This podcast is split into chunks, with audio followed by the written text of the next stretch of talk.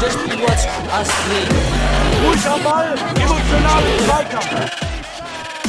Mr. Futsal, the Mr. podcast. Futsal, il podcast. Mr. Futsal, el podcast.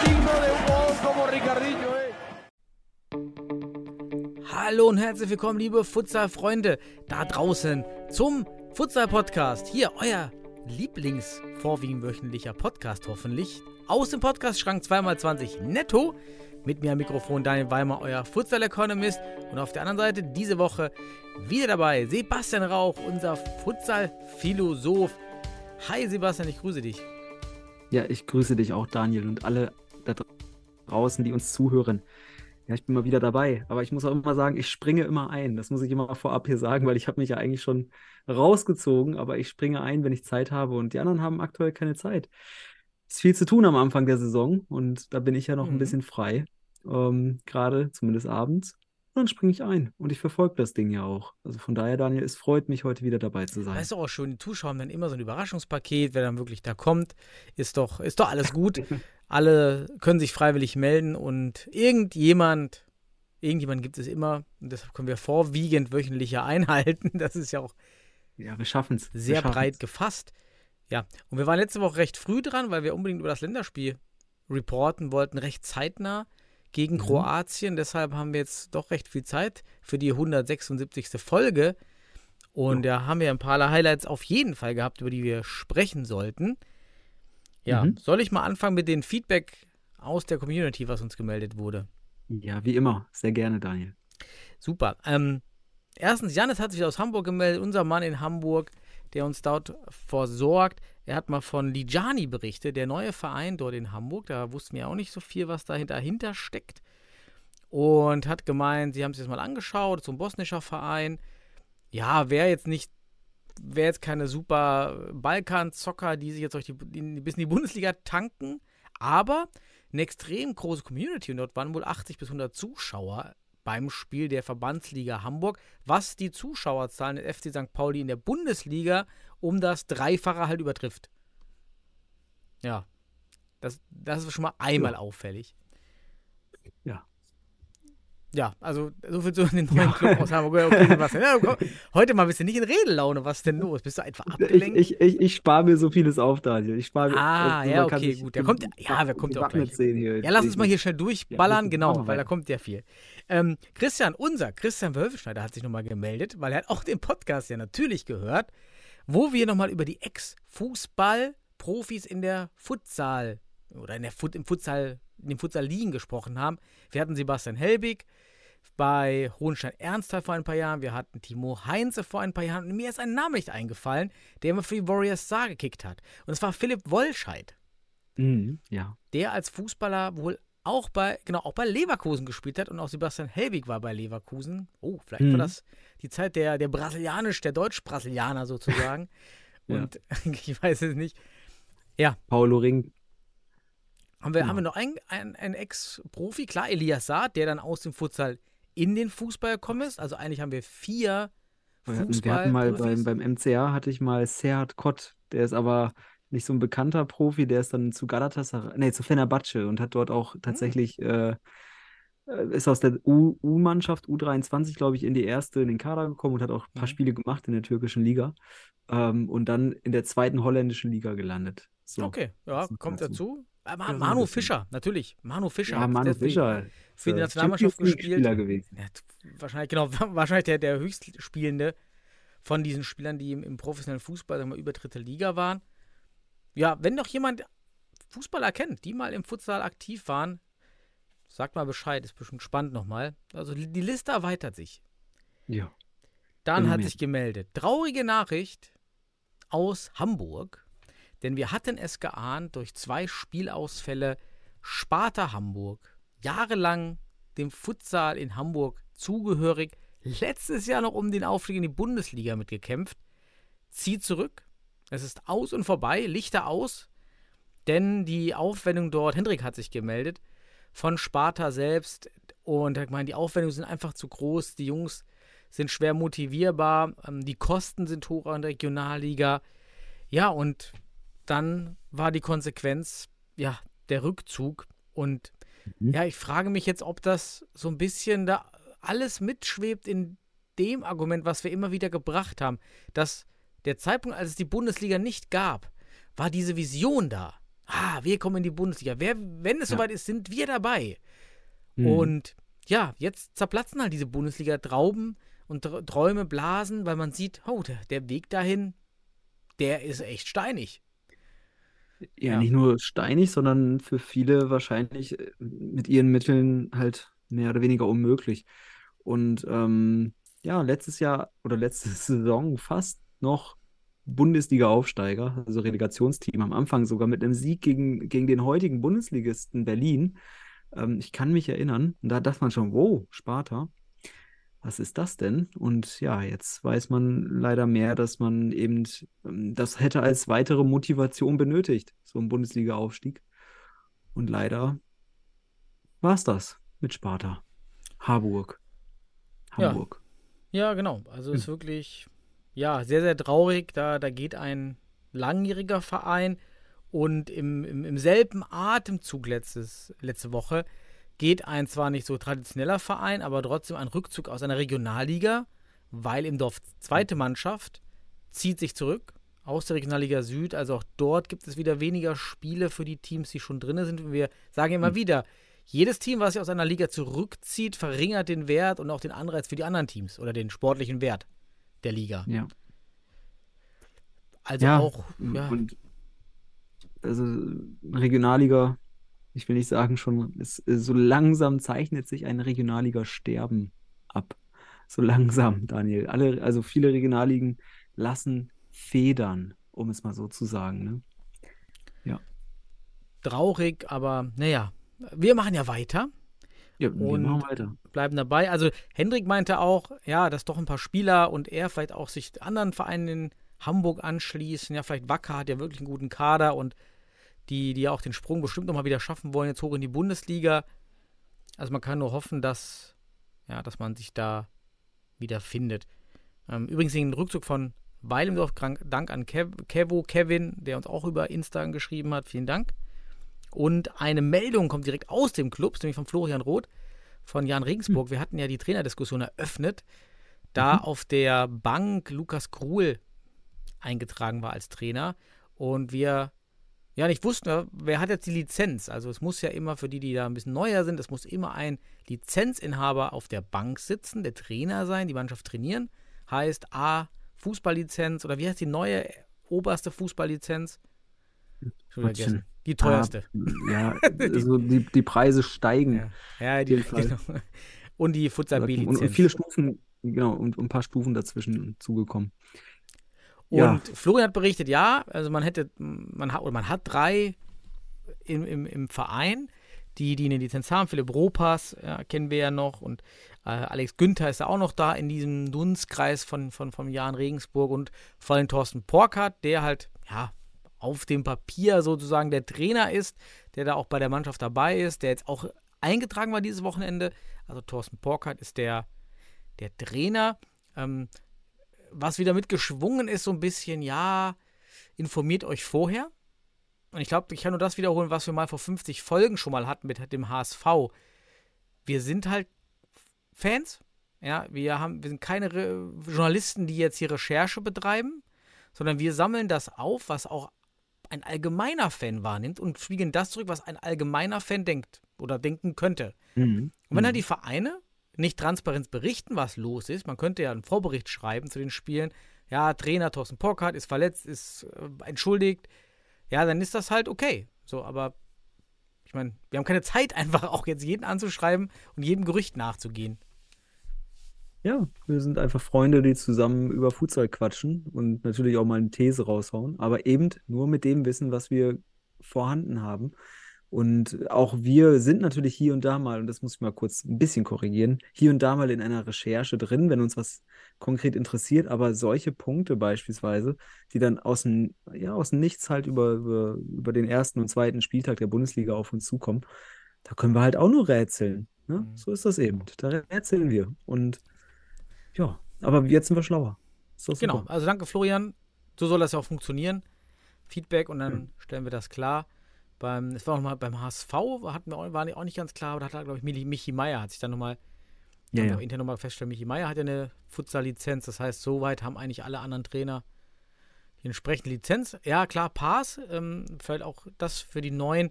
Pass und Liria sind erstmal ausgeschlossen, weil diese Teams mit dem Aufstiegstrainer spielen.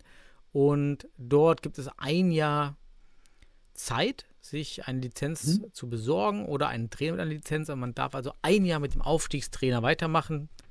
Ja, finde ich auf jeden Fall gut. Ja. Für die neuen Teams, dass die Hürden nicht noch größer sind, obwohl die neuen Teams ja auch nicht gerade leiden in der Bundesliga gerade. Nein, Die nein. ziehen das ja so gut durch. Genau. Ich denke, die, die neuen Teams sind gut auf die Bundesliga vorbereitet. So Mhm. wirkt es auf jeden Fall nach den ersten Spieltagen. Dann habe ich mir noch aufgeschrieben, die The Zone Klickzahlen. Das müsste ich jetzt noch mal aktuell gucken nebenbei eigentlich. Vielleicht kriege ich es noch mal hin. Und zwar, es ging dann um die Highlights bei The Zone. Bei The Zone des Deutschland-Kroatien-Spiels. Ich guck mal hier, Deutschland, Kroatien. Mhm. Soll, soll, die soll waren ich nicht, schauen? YouTube? Ich hab's. gerne, schau mal, wie viel. Ähm, das waren 10.000 Aufrufe eben kurz nach dem Spiel. Und das war Ja. Mehr als spannend. alle Aufrufe für die dritte Liga, außer natürlich Dynamo Dresden oder also solche äh, Hansa Rostock war das, glaube ich, auch. Mhm. Sehr viele Views, aber auf, die waren dann bei 15.000 und das deutsche Spiel war bei 10.000. Wie viel hat es jetzt? Okay. Also hier äh, 10.000 sind es nicht, aber es sind 8.731. Wie, das wurde weniger? Kann, kann das sein? Warte mal. Jetzt Ah, muss, jetzt muss ich auch mal drauf gehen. Ah, Sekunde, Sekunde. Hier steht bei mir Stand 21.09. Ah, da, war- da wurde es veröffentlicht. Ja. ja. Guck du Mhm. auch mal drauf. Vielleicht. Ja, ja inter interessant. Also war, nee, nee, bei mir hat es 11.700 Aufrufe. Ja, es geht um Ja, die. Highlights. Ja, ich schau mir. Ach, eine wütende Franzosen gnadenlos steht bei mir. Ah, nicht gegen Frankreich, gegen Kroatien. Ach so, gegen Kroatien. Ja, aber schön. So, okay, das ja. Frankreich-Spiel hat 8000, okay. Kroatien genau, hat genau. jetzt 11.000. Dann haben wir beide Spiele mal abgegriffen. Ja, ich sehe es, die 8000. Also trotzdem, beide Spiele sind deutlich über den Durchschnitt Mhm. der, der Highlights von der Zone. Das ist trotz des Mhm. Streaming-Gates gegen Kroatien Good News. Und Ja, hier kann den der DFB. Äh, Ja. Also da Ja, kann man auf jeden Fall was weiter. gegenhalten gegen die Kritik der Streams, ja, weil ähm, die, die Nachfrage ist jetzt größer als bei dieser ganzen dritten Liga. Mhm. Ja, so ist es. Also im Verhältnis sind die Highlights, stehen die gar nicht so schlecht da bei der Zone. So ist es. Auch besser als die Bundesliga-Highlights, da wo teilweise ja so in der, in der Spitze gefühlt 300 Aufrufe sind, Mhm. muss man einfach sagen. Ja, gut. Da, Daniel, letzter ähm, Punkt, den ich noch. Achso, ja, ich habe noch einen. Ich, den Turnier in. Saleh, das war dieses Turnier mit Marokko und Dänemark und, ah, das kriege ich den anderen Teams nicht zusammen. Auf jeden Fall, die beiden Teams waren dabei. Und da hat nochmal Marokko 8 zu 1 gegen Dänemark gewonnen. Und Hm. ach, das war Argentinien noch. Dänemark hat ja gegen Argentinien unentschieden gespielt. Genau, das war's. Und ähm, aber Marokko hat einen guten Lauf. Wäre auch mal spannend, was die in der Futsalentwicklung getan haben. Ja, die waren jetzt ja Hm. nie wirklich schlecht. Aber es scheint so, dass da ein bisschen Push durch das Land geht im Futsal. Also, weißt du was von Marokkos Futsalentwicklung aktuell? Also äh, für mich schon immer ein Name im Futsal, also in den letzten zehn Jahren auf jeden Fall. Ähm, also eins der stärksten afrikanischen Teams. Und zugleich, was ich ganz interessant finde, um da vielleicht nochmal zu erweitern, dass die parallel auch im Fußball eine richtig gute Entwicklung durchgemacht haben. Ja? Mitunter die größten Erfolge jetzt äh, zuletzt bei der WM. Ähm, ja, Top 8 der Welt. Ne? Und damit verbunden, oder sogar, waren sie nicht sogar im Halbfinale der WM? Ich bin mir gar nicht mehr sicher. Ähm, war da nicht irgendwas? Aber unabhängig davon, vielleicht äh, sind diese parallelen Futsal-Entwicklungen und Fußballentwicklungen hier ähm, Ah, in Verbindung zu setzen. Richtiger Thesenpreis, das. Ja. Ja, es ist ja, es ist das, es ist einfach nur offensichtlich, deswegen stelle ich die These mal auf. Und äh, ja, mit entsprechender Methodik könnte man ja mal überprüfen. So, das haben wir noch nicht gemacht. Ja, Marokko. Marokko. Schön. Ähm, hattest du noch was auf deiner Liste? Nur das Frankreich-Spiel noch, über das wir kurz sprechen können, aber hast du noch andere News? Nee, auch da, ich habe schon gedacht, das Frankreich-Spiel lässt du außen vor, aber da können wir auch kurz Mhm. drüber quatschen. Möchtest du darüber startend beginnen? Ah, ich habe jetzt gar nicht so viele. Ich habe jetzt ein paar Stichpunkte jetzt gemacht, bin jetzt nicht jede Szene nochmal durchgegangen tatsächlich. Ich habe das auch im Auto geschaut, neben der Fahrt. War aber ganz, war ja ganz gut, das Stream halt auch qualitativ. Das war auf jeden Fall gut, der The Zone-Stream, der, der Frankreich-Stream. Der das waren 1400 Zuschauer live dabei am Höhepunkt, nachdem das Spiel dann sehr relativ deutlich wurde, nach dem 4 zu 1, Mhm. 4 zu 0, war es dann auch deutlich weniger, aber es war bei 1400 in Maxwell, was ich dann gesehen habe. Fand ich stark, da Mhm. Live-Zuschauer für, für das Spiel auf jeden Fall. Zeigt auch, dass in Frankreich da anscheinend viel geht. Die Halle war ja sensationell. Neue, neue Halle, ausverkauft, auf jeden Fall, oder annähernd ausverkauft mit weiß nicht, 4000, 4500 Zuschauern. Ähm, Wahnsinn. Ja, das fand ich echt stark. Das äh, habe ich mir jetzt erstmal. Ah, und, genau, es war zwar voll, wie in Deutschland, aber es war leise. Es war ganz, ganz leise. Also, wenn wir uns an, an spanische, portugiesische und vor allen Dingen Balkanligen erinnern, auch hier Indonesien und Malaysia, was da in der Halle los ist und Brasilien erst recht. Und da, wie in Deutschland, ganz viele Leute in der Halle, aber ganz leise. So wie im, Zir so im Zirkus, so zugucken. Oder? Also irgendwie so, ist, so passiv. ja, auch ein bisschen Sp- Spektakel. Mhm. Ja, ich muss sagen, ich habe das Spiel tatsächlich äh, primär in der ersten Halbzeit gesehen, dann in der zweiten Halbzeit so ein bisschen mit, mit Pausen. Ähm, fand die Leistung der Deutschen in der ersten Halbzeit ganz, also finde ich, recht ansprechend, muss ich sagen. Mhm. Ähm, äh, man aber hat aber sehr schnell gesehen, dass die, dieser, ich sag mal, das, was Frankreich auszeichnet, eben diese individuellen Aspekte hier natürlich äh, zum Vorschein kam und vor allem individual technisch und auch individual taktisch. Das heißt auch mal eine Schussfinte und so weiter zum richtigen Zeitpunkt. Ich kann mich erinnern, kam häufiger. Ähm, das sind so Dinge, die, die habe ich bei den deutschen Teams vermisst. Also, dass mal ein 1 gegen 1 gesucht wird. Außer bei Suat Ak, der auch in diesem Spiel aus meiner Sicht der beste deutsche Spieler war, zumindest mit den stärksten Akzenten in der Offensive. Ähm, aktuell wirklich in Topform, der Junge. Ähm, ja, man hat 1-0 geführt und danach ging es dann halt in die andere Richtung. Und am Ende stand 6-2 für Frankreich. Ich denke, ein Ergebnis, das ähnlich wie das Kroatien-Ergebnis ähm, nicht überraschend kommt. Ja, Mhm. aber man sieht, dass eben Frankreich, die, ich sage mal, eine ähnliche, ähnlich lange Geschichte im Futsal haben, eine ähnlich lange Geschichte, ähm, deutlich schneller vorankommen in dem Bereich. Und äh, ja, wir haben über Frankreich schon häufiger gesprochen, auch dass sie das anders implementieren in den Verband und in die Fußballebene.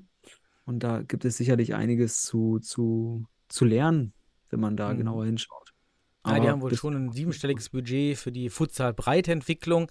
Klar, man schüttet ja auch Geld an die Vereine au aus. Ich bin dafür kein Freund, habe ich schon mehrfach gesagt, weil direkt ausgeschüttetes Geld oder bedingungsloses Kapital fließt in Spielergehälter einfach direkt ab.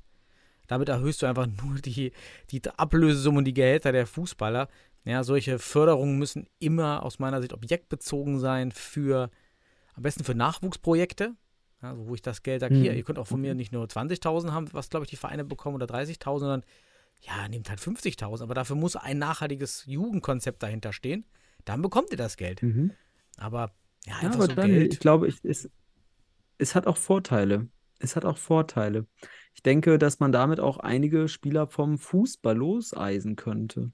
Wenn Ja, man, dann wäre es aber auch wieder, okay, ja, das könnte echt eine Idee sein. Dann müsste es aber auch so projekt- oder objektbezogen auch, auch sein. Also hier gibt es einen Topf, damit Fußballer Geld bekommen. Ansonsten, du kennst aus der Bundesliga, du holst dann halt dann doch viel die, die Legionäre und steckst das Geld dann da rein. Mhm.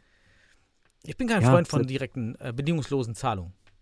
Ja, aber anscheinend, anscheinend äh, wird auch ausreichend Geld in die eigene, äh, Mhm. ich sag mal, äh, Nationalspielerkultur gelegt.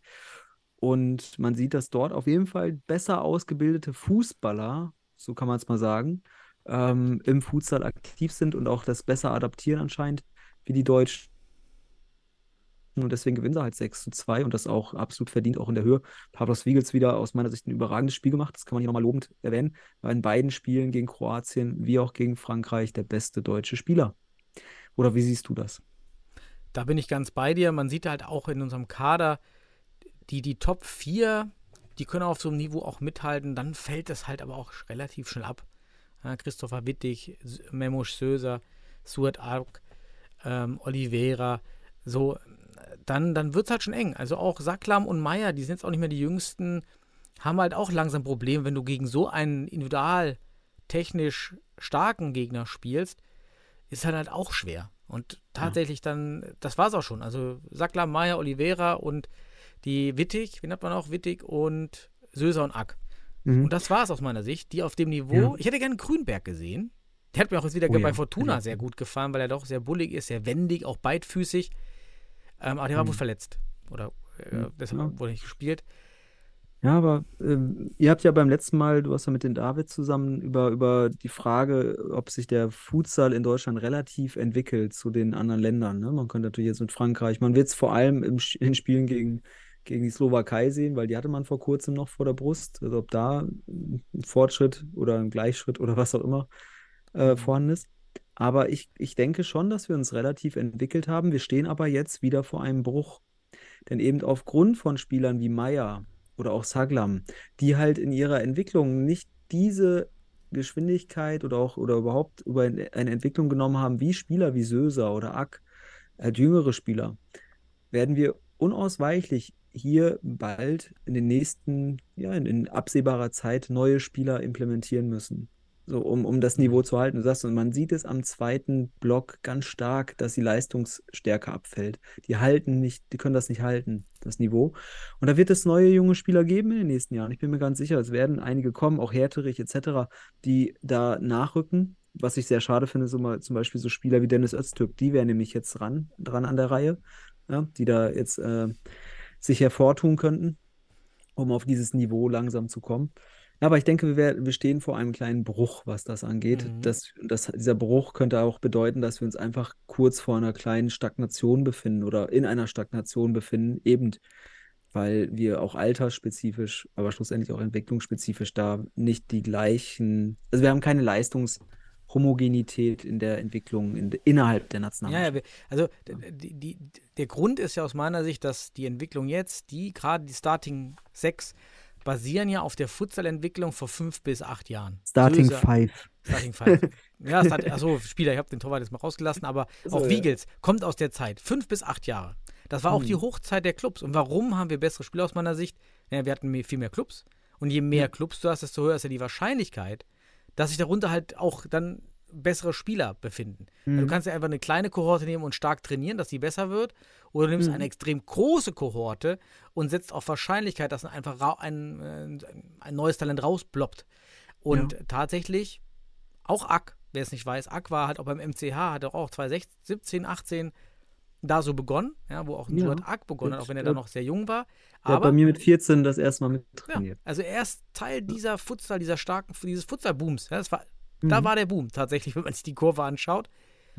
Und das finde ich auch kritisch, auch in der Kommunikation und dem Perspektive. Das gefällt mir Marcel halt nicht.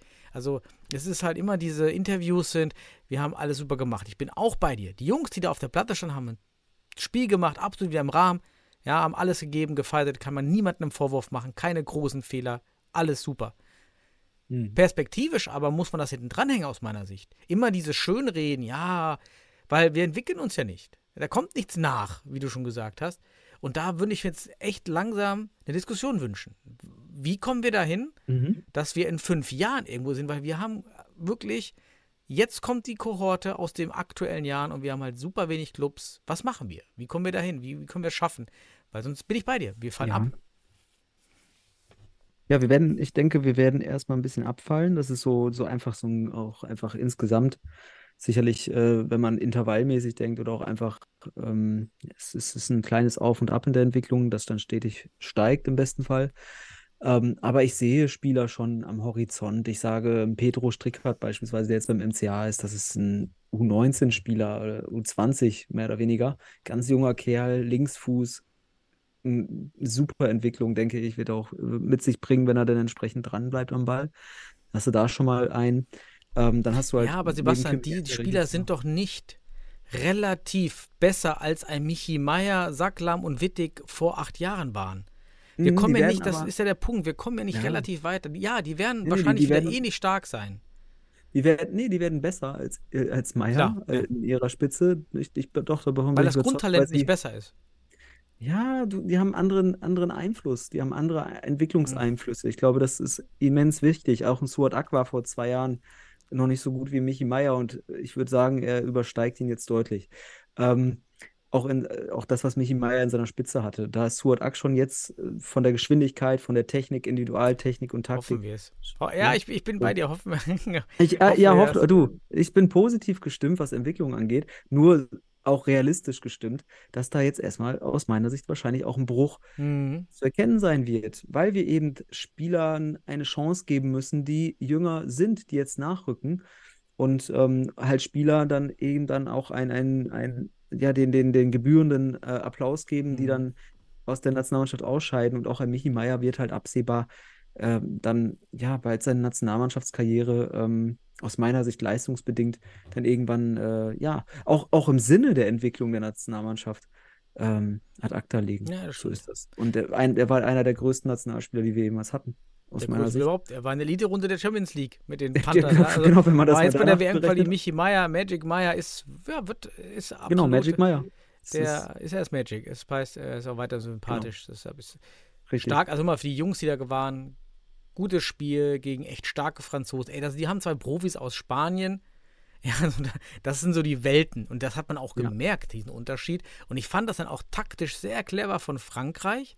Wir hatten ja relativ schnell die sechs Foulgrenze, die fünf Foulgrenze übersprungen in der Mhm. zweiten Halbzeit. Ich habe zehn Minuten mal noch zu spielen oder zwölf Minuten, also wirklich lang. Und was macht Mhm. Frankreich total clever? Jetzt in dem Tempo raus und lassen den Ball laufen und sind eher defensiv. Warum? Ja, weil einfach kein Foul. Ja, man lässt einfach den Ball Mhm. laufen. Klar, es gab dann auch weniger Tor-Szenen, aber ich fand das relativ clever gemacht. Viel Ballbesitz, 4-0. Ja, und haben die Mhm. halt rotiert, weil die wollten einfach keinen, die haben einfach auf Ballbesitz gespielt und das war in Ja. der Situation vollkommen richtig, weil sonst, wir kennen das Spiel von Hot letzt, vor zwei Wochen in der Bundesliga, wo es dann gegen Mhm. Pass auf einmal vier 10 Meter gab und dann, dann drehst du das Spiel auf einmal nur aufgrund dieser 10 Meter. Fand ich ziemlich smart von Frankreich. Ja. Ja, also man sieht, die haben auch da Schritte gemacht. Also Mhm. auch insgesamt, ne, sich auf Spielsituationen einzustellen, überhaupt situativ dann auch taktisch sich, ähm, ja, dann auch abzuändern. Ja, und das, das meine ich eben. Äh, da siehst du einfach eine krasse Entwicklung, finde ich. Das ist ein Top-Team Europas mittlerweile. Und ähm, ja, und da ist noch mega Luft nach oben auch bei Frankreich, ne? Wenn man das mal mit dem Kontext der Spanier und Portugiesen vergleicht. Aber die haben auch Sprungkraft, um eben diese Luft zu nutzen nach oben. Das sieht man schon. Ein Punkt würde mich noch bei dir interessieren. Ich fand wieder, wir haben uns, mir hat wieder ein Aufbäumen gefehlt, was nicht an den Spielern liegt, sondern an der taktischen Vorgabe, was gespielt werden sollte. Das heißt, Ja. Die Spieler haben alles gemacht, was gesagt wurde. Ich hätte mir halt eine Mhm. andere Ansage gewünscht, gerade mit dem Foulspiel. Mehr Mhm. Vielleicht Flying, obwohl das natürlich gegen Frankreich Individualkicker vielleicht nicht so gut ist, aber zumindestens, dass man merkt, ja, wir wollen hier gewinnen, auch wenn es 6-1 steht. Wir wollen, wir wollen zur WM. Irgendwie. Das war am Ende wieder wie gegen Kroatien. Ja, okay. Eigentlich sind wir ja gut. Ja, war doch eine ganz okay Leistung. Jetzt kriegen wir noch ein bisschen nicht zu hohes Ergebnis. Und ja, Mhm. so. Und Daniel, ich, ich mag deinen Optimismus, was das angeht, dass du äh, auf Vollgas-Futsal stehst und da, dass da, dass da auch zur Not die, Fe äh, die, die Fahnen wehen müssen, wenn man untergeht. Ähm, finde ich gut. Ich muss aber sagen, realistisch betrachtet war Frankreich einfach wieder ähnlich wie Kroatien. Und Kroatien, also es waren gute Parallelen auch nochmal von der Leistungsrelation. Äh, äh, ähm, die waren einfach ein Level besser. Mindestens, mindestens, wenn nicht zwei. Das Und ist ja deswegen- unabhängig davon. Aber man kann ja trotzdem Ja, merken, ich weiß, ich dass auch der weiß, Trainer ich sagt, weiß. ich will noch so viel rausholen hier. Gerade mit den Fouls. Also gerade dann kannst du ja dich schön hochstellen, ja. den Ball dich Ja, ja. einbauen hin und so weiter. Ne? Das ist halt alles irgendwie. Hm. Ach, ja, vielleicht. Ja, ich weiß, ja was noch. du meinst. Ich weiß, was du meinst. Ich, ich kann das sogar nachvollziehen und würde auch, also ich bin irgendwo dazwischen. Einerseits war mir das auch nicht mutig genug, wie du es vielleicht siehst. Andererseits sehe ich es aber dann vielleicht nicht so, dass man da jetzt noch ein Zeichen geben muss, dass man das Spiel noch gewinnt. Also gewinnen will. Sondern einfach, dass man sich da wehrt. Dieses, diese, vielleicht, was dir gefehlt hat, so ist diese konkrete Gegenwehr. So da, ne, nicht das Das, Spiel einfach Auf, zu das Aufbäumen. Aufbäumen, ja, genau, das vielleicht. Und da ich würde, Ja. ich würde da irgendwie so in der Mitte stehen. Ähm, für mich war das auch da nicht mutig genug hier und da. Und genau das meinst du auch gerade, das finde ich ganz spannend. Du siehst, Frankreich kann situativ auf Mhm. Dinge reagieren und Deutschland kann das situativ nicht ausnutzen. Deswegen, das Ja. wäre, das hätte man zum Vorteil ausnutzen können. Weißt du, das ist eigentlich symptomatisch für den deutschen Futsal. So dieses, ja, wir machen da so, ja, aber dieses epische Aufbäumen, oh, ist ein guter Folgentitel, Titel, Episches Aufbäumen. Aufbäumen. Ja, das wäre auch für den deutschen Futsal gut. Das hatten die Franzosen ja gemacht. Ja, komm, jetzt nehmen wir ein bisschen Geld in die Hand, jetzt schieben wir die Orga voran. Das passt ja irgendwie eh. Ja, okay, wir machen ja was. Ja, so, läuft doch. Ja, episches Aufbäumen. So nennen wir die Folge jetzt. Aber da muss auch in der Bundesliga noch hier und da in der Analyse ein episches Aufbäumen Ja, okay, suche ich gleich noch. Ähm, im Fortuna, bei Fortuna war das nicht. das epische Aufbäumen. Gut, aber ich glaube, wir haben ausreichend zum Spiel Frankreich gegen Deutschland Ja, berichtet. genau, gerne. Äh, erfreuliche Zahlen bei der Zone. Ähm, was wollen wir mehr? Ähm, ja, es, insgesamt stehen wir jetzt da, wo wir stehen. Ich möchte aber eine Brücke schlagen zur Bundesliga, beziehungsweise, äh, nee, lass uns das, lass uns das gleich machen. Wir wollen ja erst in die anderen Ligen, in die Richtig. schauen. Ja, Genau. richtig. Aber, aber mer merkt ihr das, dass ich eine Brücke schlagen möchte von der Nationalmannschaft Ja, okay, zum die, die Bundesliga? komme ich gleich nochmal, ja. Lass uns mal die, Okay. die Brücke über wir Breitenfutsal, episches Aufbäumen. Ja, äh, der Breitensport, der Breitenfutsal, rein in die Regionalligen. Ich muss auch mal gucken, ob es eigentlich schon jetzt neue Ligen gibt. Nee, Hessen fehlt immer noch. also, Mhm. mal gucken, ob wir noch neue Ligen haben. Die Bayernliga war auch noch nicht online. Ist jetzt online? Immer noch nicht online. Okay. Also, wir haben auch nichts Neues irgendwie da. Okay. Dann lass uns mit den Ligen fortschreiten, die wir haben. Ist die Frauenregionalliga West eigentlich? Nee. Haben wir die schon irgendwo? Auch noch nicht. Habe ich noch nicht gefunden, muss ich sagen. Nee, Geh okay. mal drauf. Ich, Futsal-Liga-Betrieb? Nee, Regionalligen sehe ich noch Hm. keine Frauenliga. Okay, sag mal gerne. Aber wir können im Westen, wollen wir nicht im Westen starten? ja, okay, gerne. Ja. da war ja auch eine, eine gewisse, ich sag mal, eine kleine Überraschung. Ähm, Ja. nicht das Gütersloh gegen den, Münster, gegen den UFC Münster, äh, ist das UFC Münster? Ah, ne, ich habe gerade überlegt, ob das der UFC Münster 1 oder 2 ist. Wir sind ja in der Regionalliga. Ähm, gewinnt Gütersloh 8 zu 3. Ja? Gütersloh auch sehr ambitioniert. Ähm, ja. Man hört so aus dem Buschfunk, dass die in die Bundesliga wollen. Ich habe mir den Kader mal angeschaut von Gütersloh und würde sagen, ja, ambitioniert ist man schon länger dort. Mhm. So, auch, man merkt das auch, äh, ich denke denk mal, ein paar Spieler sind auch schon, haben schon ein paar Jahre. Aber ich, es wird spannend, weil das andere Spiel, das, ich sag mal, ein, ein kleines Topspiel, Holzpfosten Schwerte gegen die Futsal Panthers Köln, endete, ich glaube auch zugunsten Güterslohs äh, Träumen von der Bundesliga oder zumindest von der Regionalligameisterschaft. Es endete 2 zu 0 für die Holzpfosten Schwerte. Die Futsal Panthers Köln, Bundesliga-Relegationsteam, verlieren ihren Auftakt in Schwerte. Und ja, spannenderweise setzt, es hat sich Schwerte damit irgendwie mit einem Sieg gegen, gegen Köln jetzt auch ein bisschen mit in die, in die, ich sag mal, in die Top-Region äh, Prognose gespielt, finde ich. Gut, ähm, ich finde es auch mal cool, das muss ich auch mal kurz erwähnen, dass Schwerte macht ja echt gute, gute Medienarbeit. Man sieht auch immer Highlights von den Spielen. Sie Das stimmt, ja, auch bei Livestream live und so. aus. Super, ja. ist alles top. Also ist ja besser als bei manchen Bundesligisten. Ähm, ja, Schwert ist aber 4-4 gegen Wuppertal gestartet am ersten Spieltag. Jetzt aber mit einem Sieg. Ja, während Wuppertal beim FC Niederrhein-Soccer 5 zu 3 gewinnt. Mhm.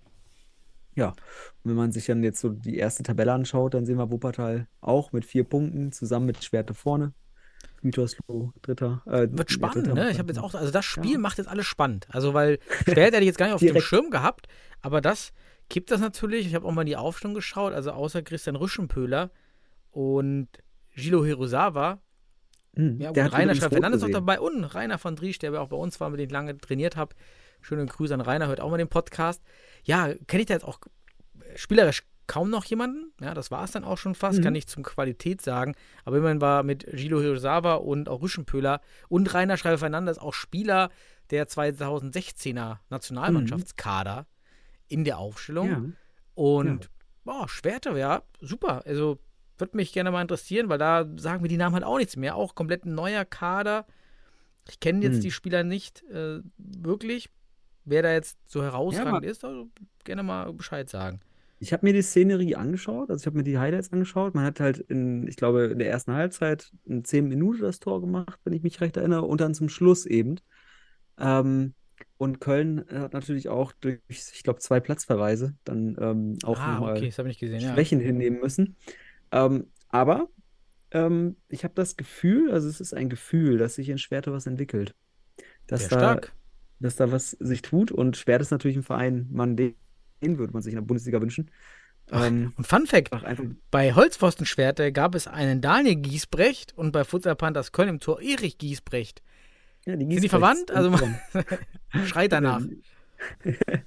ja, Giesbrecht, ja, aber das, der Torwart war ja nicht Daniel Giesbrecht, ist ein Spieler bei Schwerte, genau. Ja, spannend. 2-0, damit Regionalliga West. Mhm.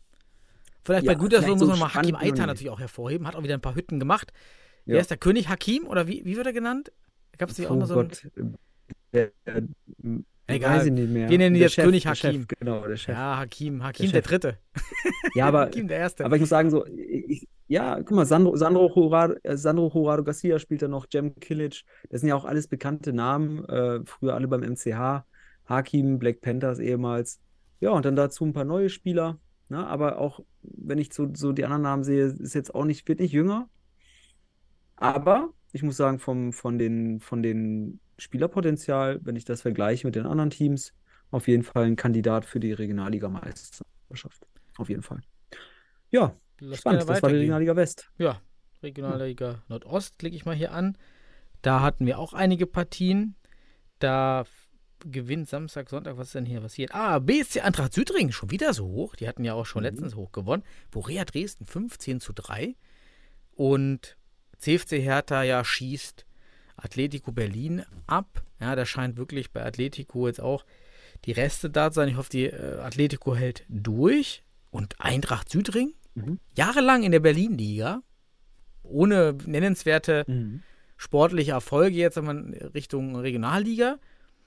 Ähm, ja, wir haben da jetzt einen Durchmarsch. Ja. Weißt du da was? Wäre natürlich Marlon wichtig, der könnte uns ganz viel sagen darüber. Nee. Ja, Marlon sollten wir mal fragen, aber den haben wir vorher nicht gefragt. Ich gucke gerade, ob da irgendwelche Spieler, ich sehe da ein paar, paar portugiesische Namen auf jeden Fall. Ähm, auch Ja, spanische Namen. Ja, es sieht, sieht interessant aus. Der sagt mir jetzt aber kein Name großartig was. Ja, Mhm. spannend. Es gab noch äh, am Mittwoch, äh, also am 20.09. davor, ein, ein Spiel zwischen den 1. FC Frankfurt Oder und Blumenstadt United und deine Blumstädter. Ah, ja, Äh, die Erfurter. Thüringer. Die Thüringer. Die Thüringer, genau. Die haben 6-5 an der Oder gewonnen und Mhm. äh, sind somit auch aktuell mit äh, Eintracht Südring äh, vorne mit lupenreiner Weste. Sechs Punkte nach zwei Spielen. Ist natürlich noch viel zu holen, aber ja. Dein, deine Thüringer Teams sind bisher ohne, ohne Punktverlust, um es mal so zu sagen. Ja, läuft doch da. Läuft. Läuft. Lass mal in den Norden gehen. Was gab es Mhm. da außer, außer Spartas Rückzug? Da gab es ah, ja doch wichtige Ergebnisse. Ja, so mach du. Ja. Ja, klar. Äh, Alter Teichweg äh, hat gegen den VfL Oldenburg, die Futsal-Falken, 5 zu 4 gewonnen. Der PTSK Kiel feiert gegen Futsal Hamburg einen 6 zu 1 Sieg. Und Wacker Eagles mit dem eigentlich, ein- ich guck mal gerade den Kader, ob da auch die ganzen Namen spielen. Ja, auswärts anscheinend noch nicht so wirklich. Äh, mit, mit äh, ich guck gerade, doch Sid Siskin war dabei. Bei keiner Angabe habe ich so das Gefühl, dass das Öztürk sein könnte, mit der Nummer 77. Der hat auch dreimal gebutzt. Ah, Ja, ja. Ein ganz, ein ganz, ganz interessanter Kader mit denen. Auch ja mit Philipp äh, Joris Tarek, war auch noch dabei, ne? War auch Bundesliga. Tarek Hatzijaftic. Das musst du mir vorstellen. Auch aus Berlin. Ist auch noch dabei. Nationalspieler letztes Jahr noch gewesen, ne? Tarek Hatzijaftic. Aber was macht denn Chirosi in der Bude? Warum ist er im Tor? Der war doch letztes Jahr schon häufiger in der Bundesliga. auf ja, aber Platz. ist er eigentlich kein Torwart, er ist eigentlich ein ziemlich guter Spieler draußen auf dem Feld. Das heißt, aber vielleicht auch ein Grund, dass sie das, Keeper. ja, haben keinen Keeper, aber gewinnen dann auch, auch entsprechend 7 zu 5. Lassen ein paar Dinger zu. Und äh, starten aber damit auch erfolgreich in die Liga. Ja. Und äh, PTSK mit sechs Punkten und Alter Teichweg äh, vorne. Mhm. Ja, Futsal Hamburg. Ja, ist alles noch ein bisschen Mischmasch, aber wir werden sehen, wie es im Norden Spannend. Ah, sogar Granites war dabei. Also eine Top-Mannschaft. Da Ja. wundere ich mich, wie Ja. hat Maihan überhaupt fünf, also dass Ja, wahrscheinlich, weil, mithält. weil da kein Torwart dabei war. Ja, und Giro das wird- sich da mehr sein. oder weniger als Flying ins Tor gestellt hat.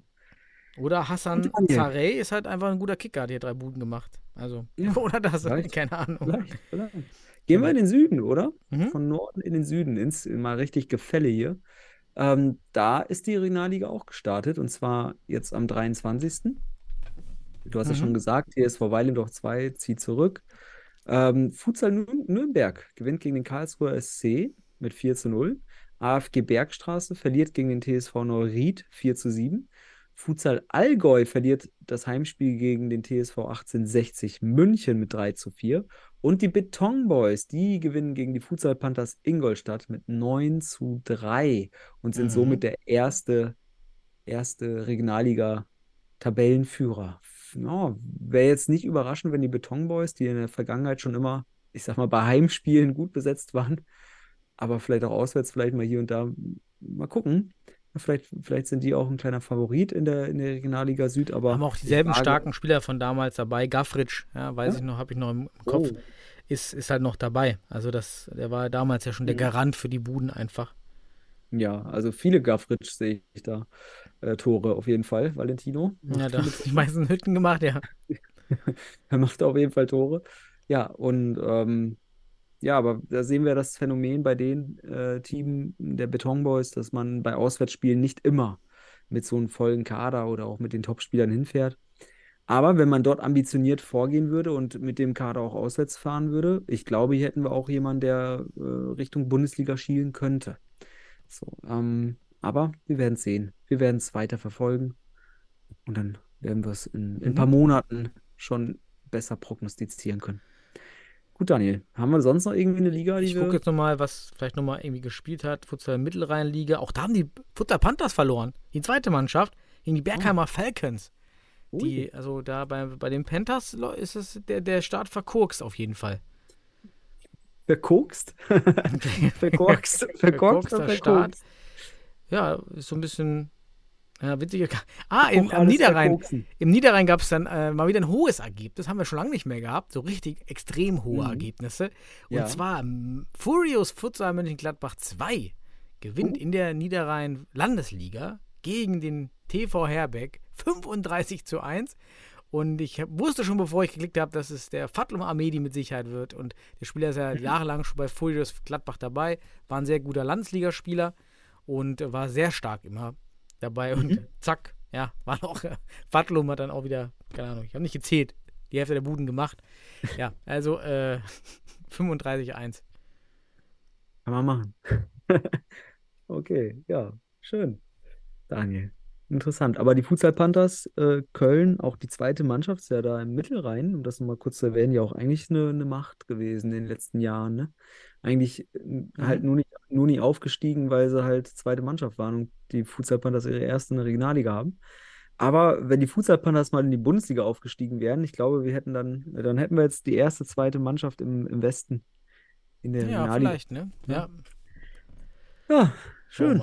Das dazu. Hast du sonst noch was? Oder darf ich meine Brücke zur Bundesliga schlagen? Schlag deine Brücke zur Bundesliga bitte. Oh, Wie den Einspieler immer. Ja, den Einspieler sollen wir jetzt langsam bringen. Ja, ich kann ihn ja gleich für, ich hole ihn mal raus. Bundesliga. Oh je. Wissen Sie, wir haben genug Sorgen damit. Genau, Ich darf starten. Gut. Ne, als kleine Brücke. Wir waren ja bei der Nationalmannschaft und die Nationalmannschaft hat ja jetzt ja wieder Länderspiele. Also wir leben ja wieder in der Länderspielpause und zwischendurch wurde mal so ein kleiner Bundesligaspieltag eingebettet. Also den, den wir jetzt gesehen haben. Und zwar der, war es jetzt der dritte, ne? Der dritte Bundesligaspieltag war so ein Zwischenspieltag zwischen den Länderspielen. Und jetzt kommt ja wieder Länderspielpause bis zum, ich weiß nicht wann, ähm, bis zum 9., 9., 10. oder sowas ist ja immer noch Länderspielpause. Und ähm, ja, ich habe das jetzt beim MCA so ein bisschen mitverfolgt, dass man ja jetzt in diesen Ländern, zwischen den, zwischen den äh, Spieltagen, eben in der Länderspielpause, überhaupt nicht mit den Nationalspielern trainieren kann. Und das sind ja sechs an der Zahl. Zudem hat sich Vico Matic verletzt, der dann auch für Regensburg nicht in Frage kam. Oh, okay. Und ja, also das ist natürlich, ich finde, so schön das für, für ein bisschen so ein bisschen Publicity ist, Mhm. Nationalspieler zu haben, ähm, umso schlechter ist die Spieltagssetzung der Bundesliga, wenn du jetzt mehr oder weniger vier Wochen zwischen zwei Spieltagen, vier Wochen nicht mit den Nationalspielern, wenn du so viele hast, eben nicht trainieren kannst. Zugleich verletzen sich Nationalspieler dann. Also eigentlich äh, ähm, keine Win-Win-Situation für die Vereine, wenn der DFB die Termine so setzt. Ja, Also gut, man die, könnte die, vielleicht sagen, dass die Ausbildung dann bei der Nationalmannschaft natürlich, dass es die, die, die individuelle Fähigkeit verbessert und dadurch auch dann, aber ja, Ist, ist, ein, ist ein absolut guter Punkt. Das ist immer das Problem mit Auswahlmannschaften. Das ist ja essentiell. Also Mhm. ist ja ein inhärentes Problem. Da kannst du nicht, da kannst du, die Lösung ist ja keine, keine Nationalmannschaft und keine Auswahlmannschaften. Ja, Ja. Die Frage ist halt, ähm, man hat ja den Kalender der, der UEFA bzw. FIFA und dann da einfach so diesen, diesen Spieltag dazwischen quetschen, ja. Gut, aber das ist natürlich jetzt aus Sicht des MCHs eminent, ne? weil dort einfach zu sechs Spieler dann fehlen und das ist dann dort halt mehr als die halbe Mannschaft, so, die dann gegen Regensburg auf Platz steht. Ja, und dann war das entsprechend in Regensburg auch. So, ist auch so gelaufen, dass man sich da kaum darauf vorbereiten konnte. Und ist kein Wunder, dass man da dann nicht erfolgreich zurückgereist ist. Gut, aber unabhängig davon, lass uns in die Bundesliga starten. Und zwar, ja, wir können ja eigentlich dann auch schon mit dem ersten Spiel des Spieltages starten. 17 Uhr gab es nämlich das Duell zwischen dem Jahren Regensburg und dem MCH. Hast du dir die Highlights angeschaut, Daniel? Ja, natürlich habe ich mir die Highlights angeschaut, bis auf das Spiel Pass gegen SFC Stuttgart, weil es dort wieder keinen Live-Ticker gab. Hm. Und Hm. ja, damit war das für mich egal, weil die Musik war auch die allerschrecklichste von, Hi- von allen Highlight-Videos. Oh ja. Wir müssen noch davor ja erwähnen, wir hatten den absoluten Tiefpunkt der Highlight-Produktion Dienstag, Mittag, 12 Uhr. Ja. Was Ja, so, also das war echt- Kopfschütteln. Also äh, Ja. eine Minute, das eine Spiel war doch eine Minute nur oder eine Minute fünf. Und andere Spiele, hier unser Fortuna-Spiel mit nur zwei Toren, war dann eine Minute 50. Grauenhafte Musik. Ähm, Ja. Pauli war nur verwackelt und äh, unscharf und viel zu nah am Spielfeld. Sorry, DFB, katastrophal. Die Seite ist wirklich die- schlimm. Lieber DFB, schickt, ich, ich gib mir den Auftrag und ich schneide euch das gleiche Ding. und ich, ich kassiere das Geld. Nein, aber unabhängig, das war echt schlecht. Und allein die Musik, du hast das Spiel vom Pass erwähnt, diese Klaviermusik am Anfang, da denkst du so, bin ich jetzt gerade bei, bei irgendeinem so Musikprogramm GarageBand oder sowas, wo ich irgendwelche, äh, weiß ich nicht, was, so Samples raushole. Ey, das war echt, also irgendwann, also ja, ich kann verstehen, dass du Tiefpunkt sagst, weil auch der Zeitpunkt Dienstagmittags, so, so ein Zeug, Dienstagmittags, also mir kann keiner erzählen, dass man so lange braucht, wie gesagt, aus Erfahrung heraus schneidest du solche Dinger tatsächlich mit einem ordentlichen Computer in fünf Minuten. Und ähm, das ist echt traurig. Also ich finde auch, es ist traurig. Gut, und dann, ähm, ja, die, die, die Highlights zum Spiel Regensburg gegen Bielefeld waren eine Minute vier, Daniel. Eine Minute. Ja, das Vier. war MCH richtig. Also wirklich. Ich, ich denke mir mal, okay, da sitzt jetzt einer und schneidet das. Der bekommt dafür Geld. Also, wie kommt der darauf? Also, wie, wie, was ist das für ein Prozess bei dem? Oh ja, so ein Spiel, ja, mach ich jetzt mal, wichse ich jetzt mal raus, eine Minute nur. Wa- War was? Wie? Warum? Oder auch diese Musik. Wer, wer denkt sich echt, das ist jetzt eine tolle Musik? die nehme ich, die ist super. Was? Ich glaube, das ist Wer so macht das? random. Das ist so, Ja, aber das, das auch hat auch so, diese, diese, diese Highlights, diese Highlights hatten so Gangster-Rap-Beats irgendwie so. Und ich frage mich, ob, wen, wen wollen die damit ansprechen? Auch, du musst halt auch wissen, natürlich, du, du sprichst damit, du willst Jugendliche ansprechen, aber du, das finde ich auch als Pädagoge völlig fatal und soziologisch auch völlig fatal, dass du hier Jugendliche halt alle automatisch in diese Hip-Hop-Ebene einbettest. Das ist auch milieuspezifisch überhaupt nicht der Fall, dass Kinder und Jugendliche äh, nur so, so sowas hören würden. Ja, Also du, auch du musst mal überlegen, welche Zielgruppe hast, sprichst du eigentlich mit der Musik an? Äh, Kennst, äh, Ja, kennst du also, Two Steps from sorry. Hell? Äh, Kennst du das? das? Die machen so Spiel, Spielmusik und ja. sowas, ne? So richtig, epi die machen so richtig epische Sachen. So, sprich die doch an, sag, wir wollen hier diese Futsal-Highlights machen, wir blenden euer Namen ein mit eurer Musik und dazu den Link zu eurer Musik. Ja. Bam, so perfekt. So, ja, ich meine, kann mir nicht vorstellen, dass sie das ablehnen würden. Also, so ein Ja. bisschen Aufwand, bisschen, muss noch nicht mal Geld kosten am Ende des Tages. es, ist, es, es war, es war, Ja. also wir haben ja schon vor, vor am ersten Spieltag gesagt, das war Highlight-Schrott und das ist jetzt äh, noch schrottiger Schrott. Stimmt, die Musik vorher. wird doch schlechter. Das war echt, das war, also die musikalische Szenerie war, war diesmal, das war, das war für mich der Tiefpunkt. Und dann natürlich das Veröffentlichen. Aber gut, lass uns, lass uns über das Spiel reden. Ähm, Ja, total. Aber welches Spiel- denn? Wo willst du denn anfangen? Ja, Regensburg gegen Bielefeld, wir chronologisch. 17 Okay. Uhr ging das los. Erstmal muss ich sagen, der Stream top. Top Stream von, von Regensburg. Ich fand den, den Ton ein bisschen leise, muss ich sagen. Ich hatte da Kopfhörer im Ohr bei, um das zu gucken. Ähm, aber ein Top-Stream ähm, insgesamt gut begleitet, das ganze Ding. Ähm, auch kommentatorentechnisch ähm, spannend, so ein bisschen auch aus Regensburg und Umgebung über den Verein ein bisschen was zu lernen und so weiter. Die haben so ein bisschen was erzählt. Das war cool. Also da ein großes Kompliment an den Stream. Ähm, genau. Und ja, die Highlights tun dem Stream einfach auch geben, werden nicht gerecht, was der Stream hergegeben hat. Ähm, und umso besser war es dann, dass man sich das Ganze anschauen konnte. Ähm, der MCH mit einer schwachen ersten Halbzeit, mit einer stärkeren zweiten Halbzeit und Regensburg genau umgedreht. Stärker in der ersten Halbzeit, schwächer in der zweiten Halbzeit, aber in der zweiten Halbzeit haben sie mehr Tore gemacht, Regensburg. Also so läuft das manchmal im Futsal.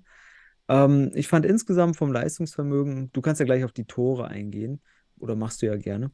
Ähm, ich kann auch gerne noch drauf eingehen, aber insgesamt vom Leistungsvermögen ein gerechtes Ergebnis. Ähm, auch wenn Torchancen auf beiden Seiten da waren, aber Regensburg wirkte irgendwie abgezockter.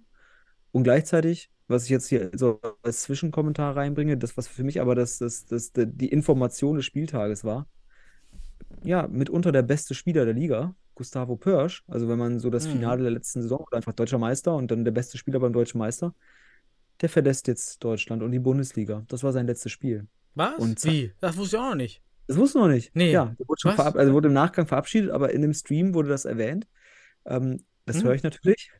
Und äh, Gustavo Pörsch, der beste Spieler. Wie, Ist- wo, wo geht er denn hin? Zurück in die. Ja, aus Brasilien, privaten? Gründen. Aus privaten so. Gründen wieder zurück nach Brasilien. Ah. Ja, muss er einen Ähm, zurückholen. Ja, das wird Irgendjemand. haben. Es ist jetzt sehr, ja, irgendwann, äh, irgendwann. Aber unabhängig davon, das ist eine herbe Schwächung für Regensburg. Ich glaube, Mhm. es wird schwer für Regensburg, dieses Niveau, was sie jetzt dann nochmal hatten gegen den MCH, zu halten, weil Pörsch einfach mitunter vor dem Tor und auch in der Defensive, also ein ganz, ganz starker Spieler ist. Also ein ganz entscheidender Key Keyplayer für Regensburg. Ja, das war für mich die Information des Spieltages. Und ähm, ja, du kannst uns jetzt ein bisschen was über die Tore erzählen, die du in den Highlights Ja, bin, ich wahrgenommen bin hast. gerade noch ein bisschen schockiert, natürlich, dass wir so einen guten Spieler verlieren. Ne? Nicht, dass er den Verein nur wechselt, sondern wirklich die Liga verlässt. Oh, Okay, das ist hart. Ja. ja. Ich hatte noch aufgeschrieben, 150 Zuschauer. Ist auch generell Mhm. beim Spieltag jetzt irgendwie so ein bisschen der Durchschnitt. Wir hatten 250 bei Fortuna, auch in Weidemdorf waren 150. Das würde ich Pauli mit 30 und SFC Stuttgart mit 60, 80 wirklich ja undeutlich unter Durchschnitt. Aber hier waren 150 Zuschauer. Man hört ja nichts mehr auf den Videos, wie die Stimmung war. Kann ich nicht sagen. Ja. Naja. Marquinhos 1 zu 0. Ja, hier verstehe ich Garibaldi nicht, ist ein Einkick und Garibaldi steht auch einfach so Basics nicht hinter der Mhm. Balllinie. Und Ja. genau weil er nicht in der Balllinie steht, er hat einfach Marquinhos, stellt sich dann, war so ganz komisch, als ob dann Garibaldi ihn mit Tor entfernt deckt. Was ja nicht geht, weil der Ball war ja zum Tor frei. Und dann kriegt Mhm. Marquinhos diesen Ball, ja, und wichst den da, da halt rein. Relativ Mhm. gut, ne, war der Passweg einfach offen. Das war einfach da Garibaldi, irgendwie ein Missverständnis. Ja, mir ist da aufgefallen, dass es ein Missverständnis zwischen Getschim und Garibaldi war und zugleich ähm, schließt der MCH das Zentrum einfach nicht. Also Getschim muss davor und Garibaldo zu, Garibaldi zurück, dann ist da überhaupt nichts im Zentrum. Dann können sie zwar den Lob auf Pör spielen, aber das ist halt die sekundäre Option. Ähm, die kannst du mal zulassen, dass er von 15 Metern draufhält. Dafür ist noch ein Torwart drin. Ähm, ja, aber da war auch Getschim rückt raus. Ma Marquinhos macht so einen kleinen Zappler, was so eine Mini-Finte war. Dann steht er frei und macht das eiskalt. Also gut ausgenutzt, einfach gespielt. Das gefällt mir an Regensburg. Die spielen einfachen Futsal. Es war jetzt keine große, große Variante, sondern einfach, oh, der steht frei. Den spiele ich Mhm. an und hau das mit der Picke rein, das Ding. Es hat. Marquinhos, 1-0 für Regensburg. Marquinhos und Bosinovic für mich auch. Wittig Ja. macht man es manchmal auch ganz gut, die einzigen Pivot-Spieler. Also wirklich dieses klassische Rücken zum Tor, auch dieses schnelle Drehen, Mhm. einfach abziehen. Ja. Es gibt weiterhin wirklich Pivots, ist für mich der schwächst besetzte Post im deutschen Futsal. Ja, mit so. Bosinovic und, und, und, und Marquinhos hast du natürlich die, mitunter zwei Top, die zwei Top-Pivots der Liga, so muss es einfach sagen. Und ähm, ja, du hast recht. Also vor allem deutschen Spieler Mhm. sehe ich da nicht, der da irgendwie, Ja, natürlich Wittig, der das manchmal macht, aber der ist, der, der ist eher so ein, der, der kommt eher so als, als, als falscher Pivot oder als Ala. Und ähm, ja, da fehlt's. Aber das sagen wir schon seit Jahren. Eder Lieber So. muss doch irgendwo auf dem Transfermarkt sein. Wie alt ist der jetzt? 40? Kann man den nicht nochmal holen? Ab nach Deutschland. Äh, Also, ja, das mal, das war auch mal gut. Das sind doch alle so die ganzen alten Brasilianer, die noch in Russland den, den, den Lebensende hatten, den, den Karriereende. Lebensende. Cirillo war auch richtig gut. Ja, also hol die mal alle her hier. Ja, alle nach Ähm, Deutschland holen. Die, die werden auch alle, die werden echt bereichern für die Bundesliga, weil sie es einfach spielen können. Ne? So, da gibt es ja keinen. Gut, aber dann das 1 zu 1. Ähm, Ja, Send, Langer achso, Ball. Machst du? Ja, mach du. achso, ja, ich kann kurz das 1 zu 1. Du kannst dann äh, langer Ball von, oder langer Abschlag, könnte man sagen, von Pacheco, die Linie runter. Ähm, Perkovic, richtig gut durchgesetzt, äh, setzt sich hier gegen den Regensburger durch. In der Mitte, Krul weiß nicht, wo er ist. Oder sieht nicht, äh, verliert Sentük aus den Augen, weil er nur auf den Ball guckt. Sentük steht am langen Pfosten, haut das Ding rein, 1 zu 1. muss sagen, in dem Moment dachte ich in dem Spiel, ja, schön, dass der MCH das 1 zu 1 macht, hat mich gefreut, ja, bin auch dadurch durchaus ein Anhänger. Aber in dem Moment äh, war das jetzt nicht die verdienteste, äh, das war kein verdientes Ausgleichstor, muss man sagen. Regensburg war insgesamt stärker. Äh, wobei, man muss auch sagen, es war insgesamt vom bisherigen Spielverlauf nicht, nicht verdient. Aber in der zweiten Halbzeit, das war ja Anfang der zweiten Halbzeit, da kam der MCH besser raus. So, und hat dann hier, wenn man so möchte, für den kleinen Abschnitt der zweiten Halbzeit ein verdientes Ausgleichstor gemacht. Es war halt der Start einer besseren zweiten Halbzeit für den MCA, könnte man sagen. Gut. Ja, ich habe es auch nicht mehr aufgeschrieben, außer Sentürk, sehr schönes zweite Pfostentor und cool mhm. pennt. Ja, cool, ja, genau. Cool, cool macht, guckt nur auf den Ball, da sehen ja, wir genau. individual taktisch. Ja. Äh, Perkovic für mich übrigens auch nochmal kurzer Hinweis, mitunter der beste MCH-Spieler als, als Fixo, der hat alles abgeräumt, was er abräumen oh, okay. konnte. Mhm. Macht aber grundsätzlich auch Fehler. Da kommen wir gleich bei einem Tor drauf.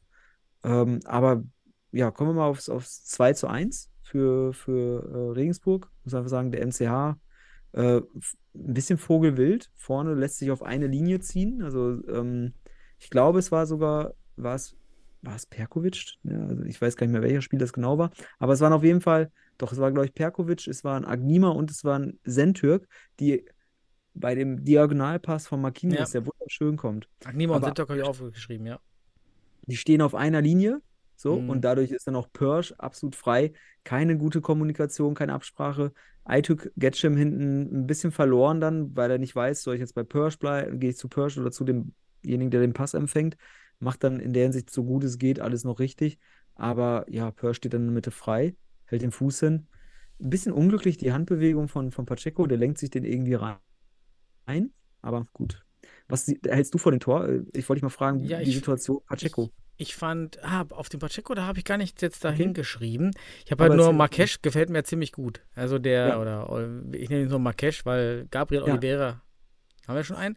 Ähm, also Marquesch hier macht ja diesen krassen Lauf von linken Ader hinten, ganz schräg nach vorne. Ja, wirklich im hohen Tempo und macht dann schon Doppelpass mit Persch. Ich habe aufgeschrieben, Fehler Akonima oder war halt nicht optimal, ja. weil er nicht mitgeht. Sentürk äh, auch nicht mit Persch, was du schon gesagt hast. Also das ist auch, was ich mir aufgeschrieben habe. Und Sentürk zieht auch nicht durch. Ich glaube, wenn er hier den Sprint wirklich ja. komplett durchzieht, hat er den Schritt. Macht ja, er nicht. Er stoppt, er stoppt ganz kurz. Und das ist ja immer Futsal. Stoppst du, da verlierst du. Das war, also auch Agnima zieht auch nicht durch. Beide äh, in der Rückwärtsbewegung. Das war aus meiner Sicht Arbeitsverweigerung, weil wenn du hier durchziehst, hast du den Ball. Das siehst du sogar. Es ist richtig gut äh, vom Timing, siehst du das, dass die da kurz vor dem Pass abstoppen. Ich frage mich, warum? Warum stoppen die ab, anstatt durchzuziehen? Vor allem Senduk hat so ein Tempo und das sind zwei Nationalspieler, Daniel. Zwei Nationalspieler. Die machen hier, die zeigen hier nicht 100 Prozent, beziehungsweise zeigen, dass sie das nicht drauf haben in dem Moment. Und das muss ein Nationalspieler drauf haben. Das ist der Punkt. Das ist mhm. der Unterschied, der dich dann auch auf ein Level in der Entwicklung weiterbringt. Diese Entwicklung wird hier nicht gemacht in dem Moment. So, dass mal ein bisschen härtere Kritik, weil das zwei Nationalspieler sind. Das, das geht nicht, aus meiner Sicht. Gut. Dann kann man noch aus meiner Sicht sagen, dass Pacheco auch schon weiter rausstehen darf. Aber gut, dem will ich die wenigsten äh, negativen Credits geben. Ich muss sagen, Agnima und äh, Sentürk als Nationalspieler müssen das einfach besser lösen. Ganz einfach. Gut, und waren ja gemeinsam bei der Nati. Hätten ja auch zusammen trainieren können. Oder haben sie. Gut, ähm, ja, dann ähm, kommen wir direkt zum 3-1. Das ist mehr oder weniger auch äh, im Anschluss viel. Ähnliches Szenario. Man muss sagen, ähm, MCH wieder Vogelwild vorne, auch wieder, wenn du dir wieder die Szenerie anschaust. Drei Leute stehen vorne und Agnima zieht auch nicht komplett durch, bleibt erstmal stehen. Sentök lässt sich von Persch, Persch, wunderbare Aktion als Ader, nimmt den Ball an, fintiert so leicht und, und lässt, lässt äh, Sentök sowas von stehen, wie einen alten Sack. Gut, das Ding ist aber noch nicht, noch nicht, ähm, ist noch kein Tor in dem Moment. In dem Moment steht nämlich Perkovic, 1 gegen 2 gegen Persch und deinen Markesch, den du jetzt so nimmst. Mhm. Und aus meiner Sicht äh, ist Perkovic hier einfach viel zu voreilig da muss man Konterverteidigung besser trainieren in Zukunft beim MCH. So mal ein kleiner Hinweis.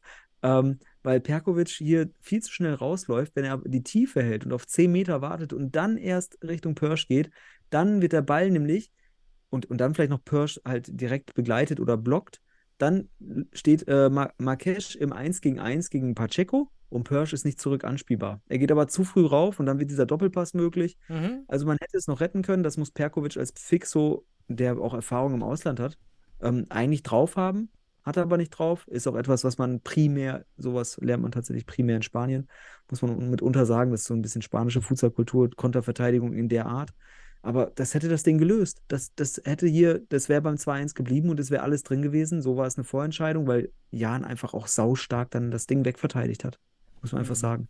Ich habe Und Persch und Marques. Ich habe mir auch noch so ein bisschen Agnima hier angekreidet, hier bei dem Tor. Ja. Hab mir aufgeschrieben, Ja. weil er nämlich vorne ist auf rechten Ala und dann geht der Ball ganz links rüber und er rückt Ja. aber nicht ein. Er bleibt einfach stehen. Vielleicht war, Genau, okay, genau. Vollquad Pressing, keine Ahnung, egal. Trotzdem muss er hier einfach tiefer stehen und wenn ihr so weit vorne spielt, dann könnt ihr auch mal ein 2-1-1 spielen vielleicht. Dann läuft man auch nicht so einfach in diesen Fehler rein, weil ein 2-1-1 verhindert genau das, ja, genau, dass da einer so genau. durchbricht. Aber Dann- hier. Ja, erzähl weiter, erzähl weiter. Ja, und dadurch ist Marques überhaupt der Weg frei, weil geht auch keiner Genau. mit. Äh, Hier Sen- Şentürk, Ait- Aytürk Getschim und Fuad Agnima. Wieder, äh, auch, auch äh, vorne bleibt, bleibt Getschim stehen. Das steht da. Und Agnima zieht nicht richtig durch oder es ist, wie du schon sagst, rückt, sieht, erkennt die Situation nicht und rückt nicht ein, sichert also nicht ab, ist also nicht dann zuständig mehr für Marques aus seiner Sicht. Und das ist dann auch ein großer Fehler. Diese Fehler hätte Perkovic aus, ausbügeln können, ja, hätte er.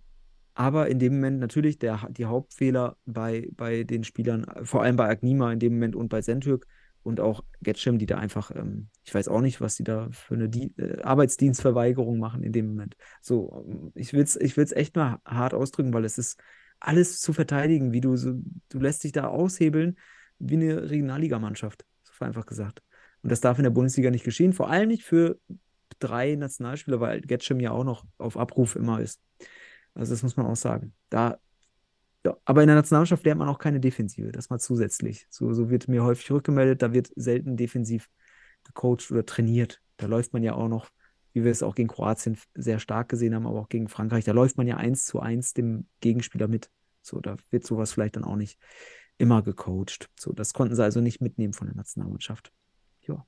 Gut, hat dann in diesem Spiel gefehlt. Es war irgendwie schlecht, muss man sagen. Und dann verliert man das Ding 3 zu 1, obwohl man vom Spielanteil das Ding nicht herschenken muss. Also man kann das Ding sogar gewinnen. Von den Spielanteilen zweite Halbzeit war viel besser. Es waren Mhm. hier halt eben zwei Aushebelsituationen. Man hatte genug Chancen. Aber die Regensburg einfach cooler, abgezockter und am Ende dann irgendwie auch verdient, finde ich. Ähm, aus meiner Sicht dann eher auch aus, aufgrund der zweiten Halbzeit. Ja, wunderbar. Aber ohne Persch sehe ich jetzt bei Regensburg auch keinen. Oh ja, das ist ein Rieseneinbruch. Also Sehe ich jetzt nicht, nicht, mehr, nicht mehr die. Top Bin 3. gespannt. Ja. Sehe ich nicht. Aber gut, wir wird sehen. Also Regens, Regensburg ist auch, muss man auch eins sagen, Mentalitätsmonster. Ich glaube, die können sich auch motivieren ohne Persch und werden auch einen guten Stiefel spielen. Aber Persch ist schon ein herber Verlust. Für die Mhm. Bundesliga auch, muss ich auch ehrlich sagen. Ein Spieler, der echt Freude bereitet hat, auch in diesem Spiel wieder. Herber Verlust für die Bundesliga. Ja, Ja. sehr schade. Lass weitergehen. Dann ja, gehen wir weiter. Das machen wir jetzt zwei Stunden. Jahrspiel. Nee, machen wir weiter. Machen wir weiter. Ja, Bitte. dann ja, ist die Frage, was das nächste Spiel ist. 18 Uhr, weil eigentlich sollte ja Fortuna gegen HSV 18 Uhr. Die waren ja nicht 18 Uhr, deswegen, da Ah, kommen wir ja. später drauf. Lass Okay. mal Weilendorf gegen Liria als erstes machen. Genau. Ja, ich habe aufgeschrieben, Zuschauer Thema. 145 Mann.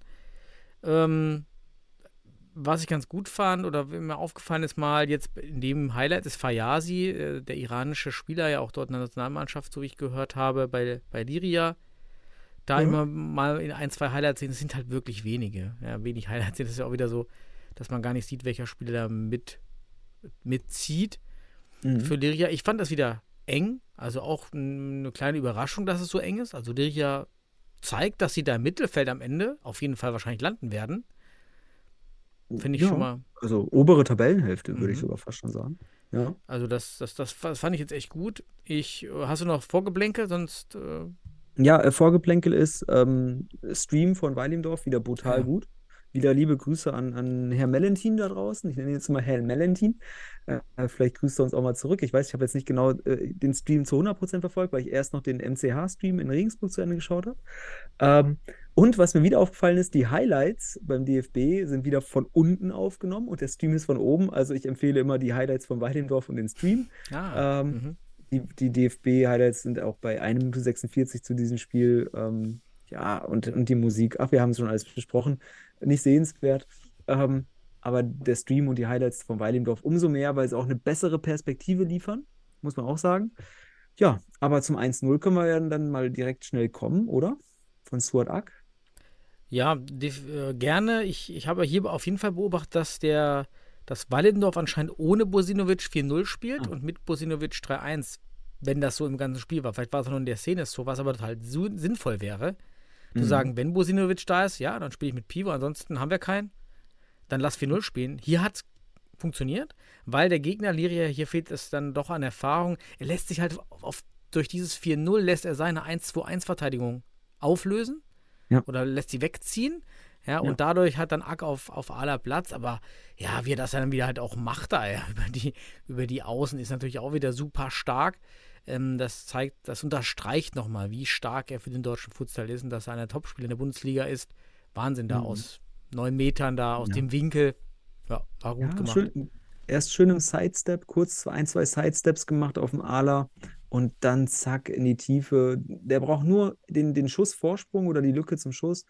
Muss aber sagen, Wiegels muss den Ball halten, ganz ehrlich. Also der, der, der, der, in der, der Schwung, in der Armschwungbewegung geht ihm der Ball unter die Achsel irgendwie, was natürlich passieren kann, aber in dem Moment ist, ist Ack auch so weit draußen auf der Außenlinie, dass Wiegels hier nicht den Schritt raus machen muss und somit halt auch öffnet sondern einfach am Pfosten stehen bleiben muss, und dann ist das überhaupt kein Problem. Dann steht er da im La Cruz und das Ding hält er mit der Brust. Also da finde ich, Wiegels hier hat einen Fehler gemacht. So, und so stark er auch dann weiter gehalten hat oder auch in der Nationalmannschaft hält, das war ein Wiegels-Fehler. Und äh, Ack natürlich eine, muss halt so eine Aktion bringen und dann muss auch mal ein Fehler vom Torwart sein, aber super Aktion. Also für mich der aktuell stärkste Spieler der Bundesliga, den ich jetzt aktuell jetzt auch in, ich habe natürlich auch die Streams jetzt alle verfolgt, aber ähm, ja, muss ich sagen, super Spieler, super Spieler. Gut, ähm, ja, machen wir weiter. Berlin kam ja wieder. Ja, Ne? total. Durch natürlich Filatov hat jetzt auch schon Ja. einen Namen gemacht als doch ein guter Aderspieler, der auch immer wieder gut netzt.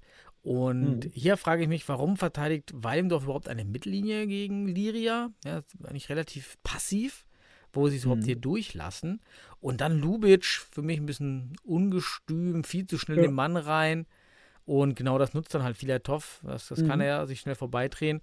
Und ja, Bless steht da vorher für mich zu tief. Ja, und dann steht er nämlich genau im Niemandsland, weil wenn er vorher da steht, wo er dann steht, oder Genau. ungefähr auf vier Metern, dann macht er jetzt seine zwei Schritte, ist an der Sechs-Meter-Linie Richtig. und hat dann eine höhere Chance, Genau, das kleiner Anteil. ist mir auch aufgefallen. Pless zu defensiv. Zu defensiv. Also Mhm. äh, Liria spielt hier auch in dem Moment ein 4-0. Ne? Oder also Filatov spielt so einen verkappten falschen Pivot, ähm, dreht Ja. sich um, um, um den Gegenspieler und da muss Pless eben diesen Raum, also muss das erkennen und muss dann schon früher raus und dann steht er bei sechs Metern und das kriegt das Ding gegen die Schulter oder ins Gesicht. Damit hält er ja auch manchmal ein, also ist ja auch hart im Nehmen. Aber so steht er auf, ich glaube, drei Meter, drei, vier Meter. Ja, und dann ist, geht er genau über Schulterhöhe rein. Filatov macht das überragend, muss man auch sagen. Super Abschluss. Aber wenn Pless, wie gesagt, ein Meter weiter vorne ist, zwei Meter, dann ist er am Sechser, dann hält er das Ding ohne Probleme. Dann lässt er sich abschießen und dann steht es hier weiter 1-0. Aber ähm, ja, das ist wieder Meckern auf hohem Niveau. Ne? Also muss man auch sagen. Also es sind Dinge, die fallen uns da auf und ihm sicherlich auch. Hoffen wir es, weil dann hält er die Bälle in Zukunft dort. Genau. Ja, Da- aber es, Ja, Ist 2 wieder zu 1, der Vichai. Eher Mhm. so ein bisschen glückliches Tor am Ende, aber ich fand sehr schön, wie Söser kurz vor dem Tor auf Bosinovic spielt und dann wunderschön nachläuft. Ja. Also wirklich super dynamisch. Erst in die Bewegung gehen, dann den Pass spielen, hohes Tempo. Bosinovic legt im richtigen Moment ab. Das fand ich wunderschön im Tor. Dann war es so ein bisschen Gewusel, irgendwie ein bisschen ein paar Blocks und dann geht er irgendwie Mhm. rein. Das war dann irgendwie jetzt nichts so Tolles, aber so diese, dieses Nachlaufen fand ich da schön bei dem Tor. Ja, und das Gegenpressing halt auch, ne, muss man sagen. In dem Moment gab es ein Gegenpressing, bei Ballverlust sofort Bosinovic und Söser wieder auf den Ballführenden. 2 gegen 1 kreiert, Mhm. Ballverlust. Söser macht das wieder top, Parallellauf und dann legt er den Ball quer. Und äh, ja, Wiegels steht auf den Knien, auf der Linie. Ähm, ja, hier würde ich mir auch einen Lacroix, weil da kann er das Bein rausfahren in dem Moment. Fand ich auch. Also, Wiegels war in diesem Spiel nicht, ein, ich sag mal, in richtiger Topform hält er wahrscheinlich sogar die ersten beiden Dinger. So, um muss man zu sagen, weil da steht, ist auf der Linie auf den Knien. Das war dann, Mhm. hm, unglücklich. Mindestens unglücklich. Der geht ja Technisch ganz oft, also in den Highlights auf jeden Fall ganz oft auf die Knie. Da Ja. weiß ich mir auch nicht, ob das immer ja, so optimal ist, aber Das, das, da muss man sagen, das hat der Pless abgestellt. Das hatte er früher immer, ne? Dieses auf den Knien. Das war seine primäre Technik. Mittlerweile ist Pless da vielfältiger geworden. Und Wiegels, äh, vielleicht will ich sagen, degeneriert jetzt wieder zurück äh, auf die Knie. Aber bei der, bei der Natsu ja nicht. Also da ist mir Nein, das bei der Natsu nicht. Ja, aber hier ist auffällig. Das, Ja. das ist mir auf jeden Fall aufgefallen, dass er hier äh, die Knieabwehr in zwei Situationen äh, präferiert, wo sie eben taktisch nicht richtig ist. Das So muss man stimmt. sagen. Gut, dann das 3 zu 1, wo ich sagen muss, auch überragend gespielt. Ne? Also die, ich glaube, es war dann Lubic mit, also Söser, Lubic, dann Lubic direkt auf äh, Ak und Ak, zack. Wunderbar. Also Ja. schöne Kombi, ähm, ausgehebelt. Man sieht einfach individuell sind die Weidendorfer richtig gut drauf und spielen das auch zusammen gut aus. Ja, Ja, man sieht halt auch, dass in der Szene Yus, Yusofi von Liria flaniert halt so ein bisschen zurück und auf Ja. dem Niveau reicht das zum Tor. Ja, das, du kannst Ja. dir halt im Futsal, ich weiß immer noch dieses Zitat, entweder du hast 100% Tempo oder du stehst, weil der Ball steht. Ansonsten, Ja. wenn der Ball läuft, bewegst du dich zu immer 100% Speed.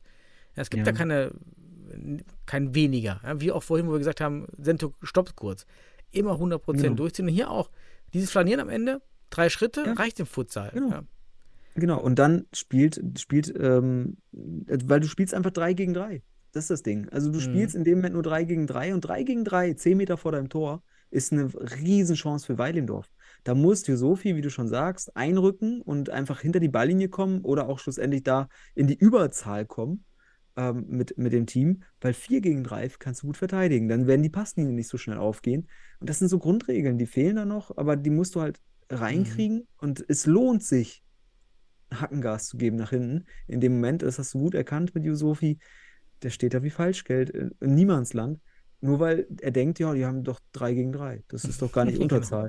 Ja, aber 3 gegen 3 ist Unterzahl, wenn du auf 10 Meter verteidigst. Das ist Mhm. einfach so. Da, das sind die so gut, Söser ist so gut, Lubic ist so gut und Ack, der haut das Ding dann mit zwei Kontakten.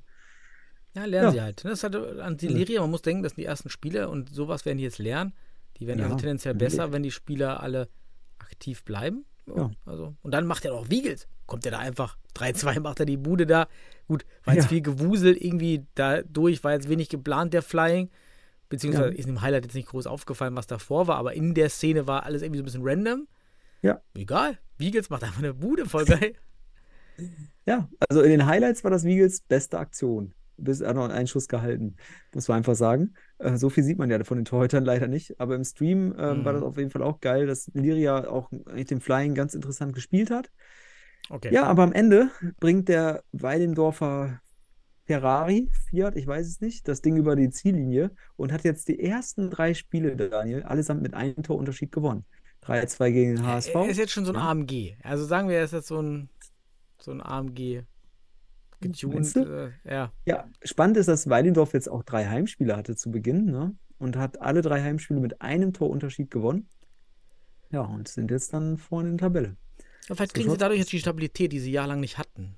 Wo man immer so die, erstmal Hm. dieser Tabellenführung Hm. hinterhergerannt ist. Ja, jetzt müssen sie zum MCH. Der MCH, ja, ohne Oliveira, ohne Matic, wird sicherlich, hoffentlich Mhm. kommen, kommen die Nationalspieler, die eben dann auch sich nicht auf Weidendorf vorbereiten können, ähm, kommen die wesentlich gesund zurück mit einem Heimspiel. Ja, bin gespannt, was Weidendorf dort abzündet. Ja. Aber wird schön, ich bin ja dort, ich, es wird schön, ähm, Memosch und, und Suat wiederzusehen. Da freue ich mich drauf. Ja, und dann schnacken wir ein bisschen dort. Genau. Gut, Daniel, kommen wir dann jetzt. Ja, wir müssen ja eigentlich, du eigentlich, ne, eigentlich müssen wir, eigentlich müssten wir Stuttgarter Futsal Club gegen Pass noch vorziehen, weil die waren ja um 18.30 Uhr dran. Egal, wie kein Live-Ticker, ich sag nichts. Wenn du was sagen Okay. willst, keine Ahnung, aber Ja, äh, nee, okay. auch wieder. Also ich, ich fasse das Spiel mal zusammen mit äh, ein, ein Wort, Djinic. Djinic. Ja, ja. Djinic. Djinic, drei Tore, ähm, hat das gut gemacht. Und ähm, ja, Pass.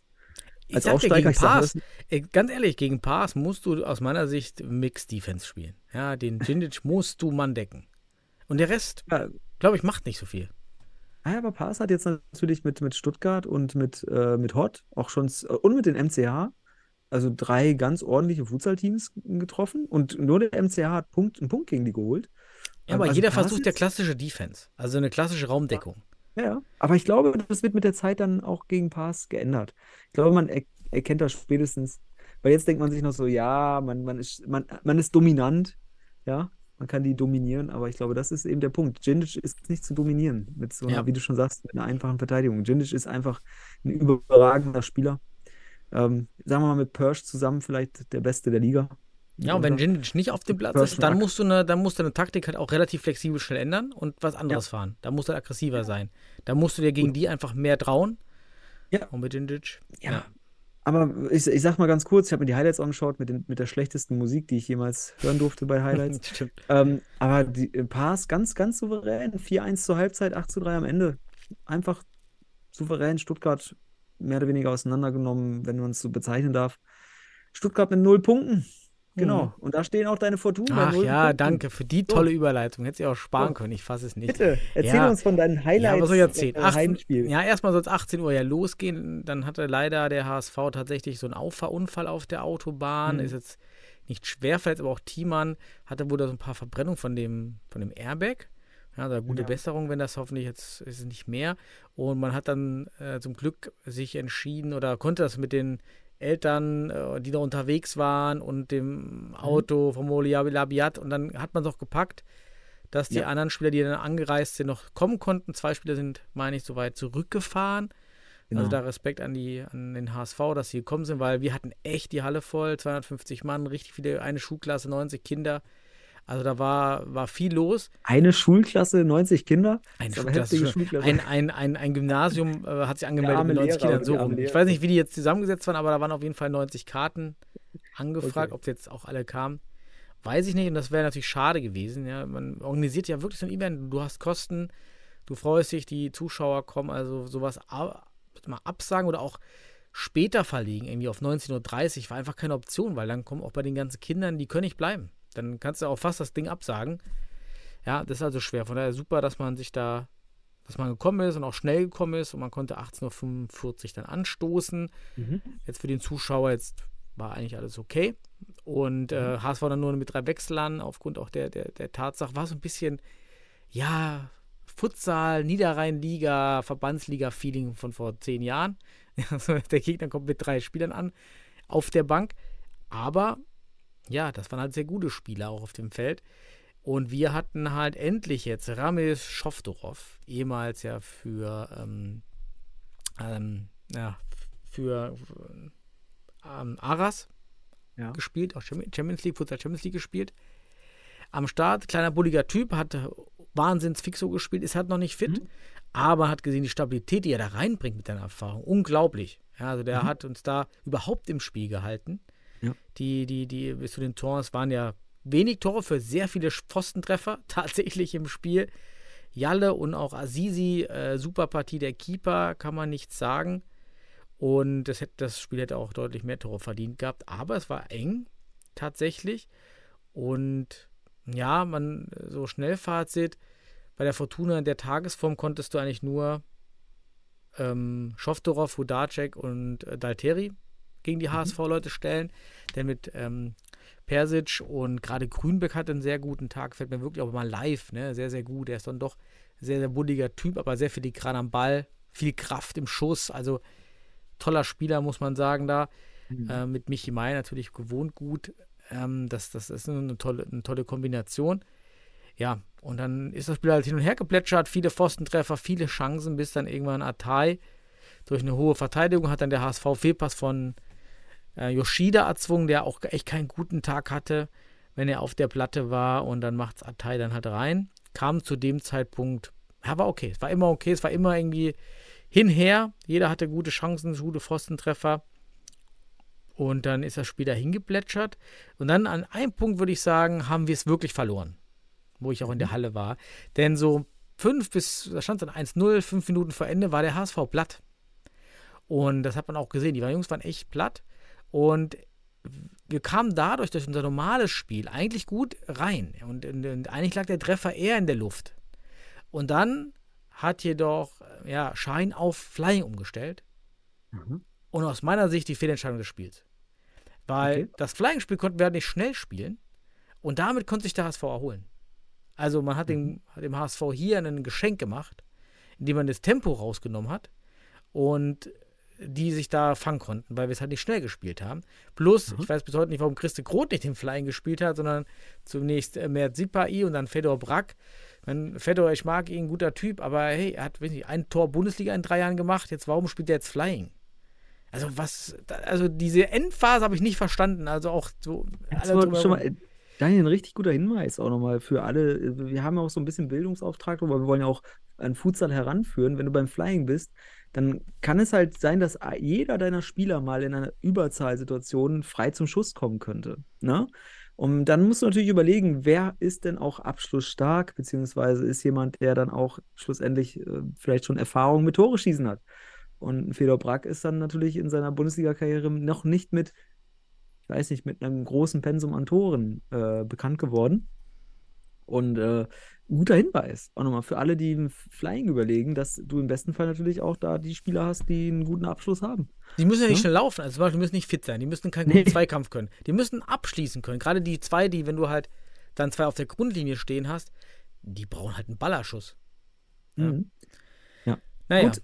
Ja, und dann kam halt das super schöne Tor von Ja. Grünberg über einen Lob. Wunderschön. Ja, nach einem kleinen Konter, da macht Alterio ist da, der hat aber viel gekämpft, macht aber immer den falschen Move, indem er dann, ich weiß gar nicht, wer den Pass gespielt hat, habe ich gar nicht aufgeschrieben, auf jeden Fall den Passgeber auf Grünberg macht er zu, obwohl Schofterow den hatte.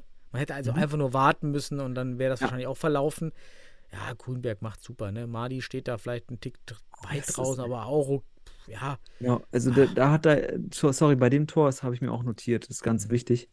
Ähm, da hat Dalterio nicht verstanden, dass Schoftorov äh, da einfach auf Zeit geht, ne? Dass er Mhm. einen Zeitgewinn rausholen will, indem er einfach erstmal tief wartet, damit die anderen zurückkommen können. Was Dalterio macht, geht wild drauf und dadurch wird der Raum auf, den natürlich Rübeck unnachahmlich, also das Tor des, des Spieltages oder aus Ja. meiner Sicht sogar das Tor der bisherigen Saison, muss man so sagen. Wunderbarer Lob äh, mit, mit einem Außenriss gefühlt. Richtig geiles Tor. Aber da muss Ja. ich sagen, da, das, da fehlt es wieder individualtaktisch, dass man weiß, der Terio, ey, bleibt mal locker, der Schoff darauf bringt euch echt voran, finde ich. Also ich, ich habe das Spiel ja auch ganz, ganz in Schnelldurchlauf gesehen, muss Mhm. ich ja ehrlich gestehen, weil ich mich dafür interessiert habe. Ähm, und der ist echt ein Aktivposten und ihr könnt von der Erfahrung, die er hat, und der hat auch einen Bums, wie du schon gesagt hast, und wenn der fit ist, ich glaube, wird einer der stärksten Spieler auch mitunter, kann in der Bundesliga einer der stärksten Spieler sein. Also auf jeden Fall Top 10 Bundesligaspieler. ganz, Ähm, ganz klasse. Und da zeigt er es auch eben. Der bleibt defensiv einfach stehen und denkt sich auch wahrscheinlich in dem Moment, okay, okay, vielleicht kann er nicht kommunizieren in dem Moment, aber was macht der Alterio? Macht der, was macht der da? Warum läuft der da raus von seiner Seite? Von Ja? Luigi ist halt super motiviert dann, ne? Und dann gibt er die Spieler, die dann Voll halt, die eigentlich das Beste meinen, aber Ja. durch diesen kopflosen Aktionismus, ja, so ein bisschen Headless Chicken, Ganz schlimm. Läuft er ganz dann da schlimm. völlig wild drauf und das macht's, aber es war auch. Da würde ich, wenn ich Dalterio werde, jetzt einfach mal Schoftorf fragen, was wollte er dort? Und er wird ihm wahrscheinlich erklären, ey, erstmal lass den Gegner erstmal kommen auf, auf eine bestimmte Höhe. Dann spielen wir hier nämlich am Ende 3 gegen 2 oder, oder, oder, oder weiß auch immer, weil du hast einen Torwart dann und dann und so weiter. Also typische Konterverteidigung war in diesem Moment einfach notwendig. Ähm, da läufst du nicht auf der Mittellinie direkt an, weil dann bist du ausgehebelt. Und das war der Fall. Ausgehebelt, dann kann Schoftorf da eben nicht mehr hinterherkommen, weil der dann auch von an, anderen Seite loslaufen muss. Ja, und dann macht, wie gesagt, Grünberg Top-Tor, das will ich mal hervorheben. Das ist ein super geiles Tor gewesen. So, und ähm, dadurch macht der HSV den Sack zu, wie du schon sagst. Ich habe das Spiel auch ganz gesehen. Ja, ich finde das mit dem Flying, das kann Fortuna nicht so schnell machen, dass der HSV da in, in Struggle gerät. Also kam auf jeden Fall nicht in Struggle. Ja, du das hast ist halt echt taktisch den falsch war. besten Flying Keeper Deutschlands da mit der Christe Groth. Ja, und lässt ihn nicht spielen. Dann immer diese sinnlose, ich renn zum Aus, dann rennt Ja, einer rein. Ja, das ist echt, echt recht. Christo Gohl kann dann auch direkt Ahnung. wieder ins Tor, Also-. Ja, gut. Ist ganz spannend, wenn man das so betrachtet. Ähm, ich denke aber, der, der Rassi hatte genau eben das vor, was du ihn jetzt mehr oder weniger äh, abhanden sagst. Der hatte vor, die, H- die HSV Panthers müde zu machen, aber äh, die, den HSV müde zu machen. Aber gut, die waren nicht müde, auch nach dem Unfall nicht. Und ich muss auch eins erwähnen: erstmal, das war ja ein Auffahrunfall, unverschuldet. Ähm, und zum Glück sind alle gesund rausgekommen aus der Geschichte Ja, und haben total. Spiel, Das ist das ne, Wichtigste. Auch noch sagen, Und ja. so nebenbei. Ich habe auch Ja. übrigens mehr Sipai, der ja auch dann Flying gespielt hat. Für mich jetzt auch noch, habe ich noch vergessen, bei denen, die auch konkurrenzfähig sind. Ich hatte ja gesagt, Schoftorov, Hudatek und Azizi und Mert. Sipai, muss man Ja. sagen. Er, er hält sich halt im Fußball fit. Das wird natürlich auch abfallen jetzt über die Saison, weil man dann doch vielleicht den Futsal äh, dann äh, viele Sachen vergisst oder auch dann ins Hintertreffen geraten. Aber aktuell jetzt noch kann er mit seiner Erfahrung trotzdem viel, viel Gutes machen fürs Ja. Team. Muss man sagen. Er trainiert nicht mit. Er kommt zum Spiel, Ja. hilft uns dadurch auch maximal. Er spielt in der Liga, ist ein Win-Win. Ja, und Ja.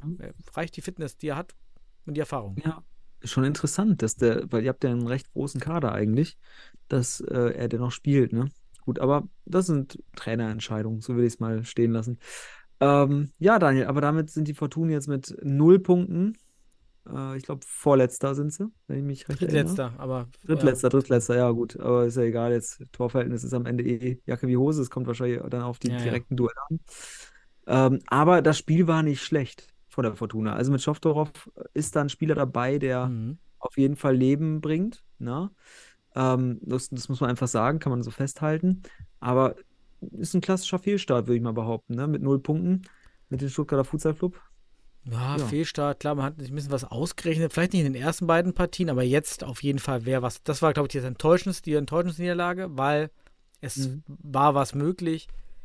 Tja, hat der HSV, muss man Lob auszahlen nach dem Unfall und was dann davor war, trotzdem sich, also die Erfahrung, ich meine, Meier, Labiat, ja, die sind so lange dabei einfach und, und Celani im Tor. Wenn wahrscheinlich Boris Lastro Mhm. nicht, weil er schlechter der Keeper ist, aber diese Erfahrung in so einer Partie, Ja.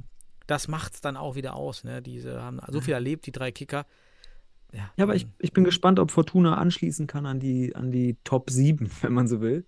Ähm, weil die sind, die wirken ein bisschen ausgeglichener. Also die wirken ausgeglichener, die sieben Mhm. Teams, so als könnten die sich gegenseitig an guten Tagen schlagen. Aber ich frage mich, ob Fortuna auch an guten Tagen jemand von diesen sieben, Ta äh, sieben Teams schlagen Wir kann. brauchen halt jetzt ein Pivot, ja, weil das fehlt uns, äh, dieses durchschlagende Element, wie letzte Saison. Ja, es fehlt dann vorne einer. Wir kriegen jetzt noch eine kleine Verstärkung. Schauen wir Ja. mal. Da verrate ich jetzt nichts Kommt weiter. Ja, ich habe schon gehört. Aber ja, das war's. Ja. War ein guter, war ein guter Futsalabend. Und äh, von, von mir aus können wir auch weitergehen zum letzten Spiel, denn der letztplatzierte. Ja, Pauli 7-0. Ich habe nicht viele Kommentare eigentlich aufgeschrieben. Ich auch nicht. Ähm, außer, Außer- ja, mach Ja, du. bitte. Mir ist aufgefallen, dass alle drei Pauli-Torhüter gespielt haben. das ist mir aufgefallen. Ey, ich war Also mir nicht ganz sicher, weil das hat mich so ein bisschen verwirrt, weil Ja, doch. das Kamerabild war ja so kacke. auch an. Ah, okay. Zumindest habe ich das gesehen in den Highlights. Also alle drei Teuter, Klingt auch in der ersten Halbzeit haben sich, äh, haben sich die Teuter schon abgewechselt. okay. Ja, inwieweit das äh, dazu geführt hat, dass es Mhm. besser wurde, ich kann es nicht sagen. Aber ich muss sagen, ich habe Pauli gegen den MCH schon gesehen. Ich glaube, da hätte es auch ein gutes 7-0 sein können.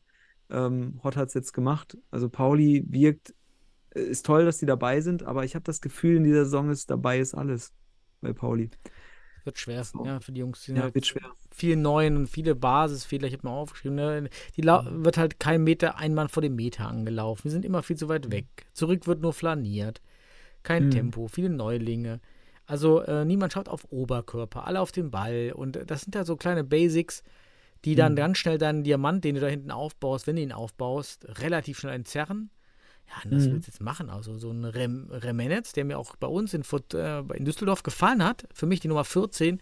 Mhm. Avanciert jetzt auch zum besten Spieler. Auch hat da auch schon die Avancen gehabt, auf jeden Fall. Und hier hat er ja richtig viel genetzt in dem Spiel.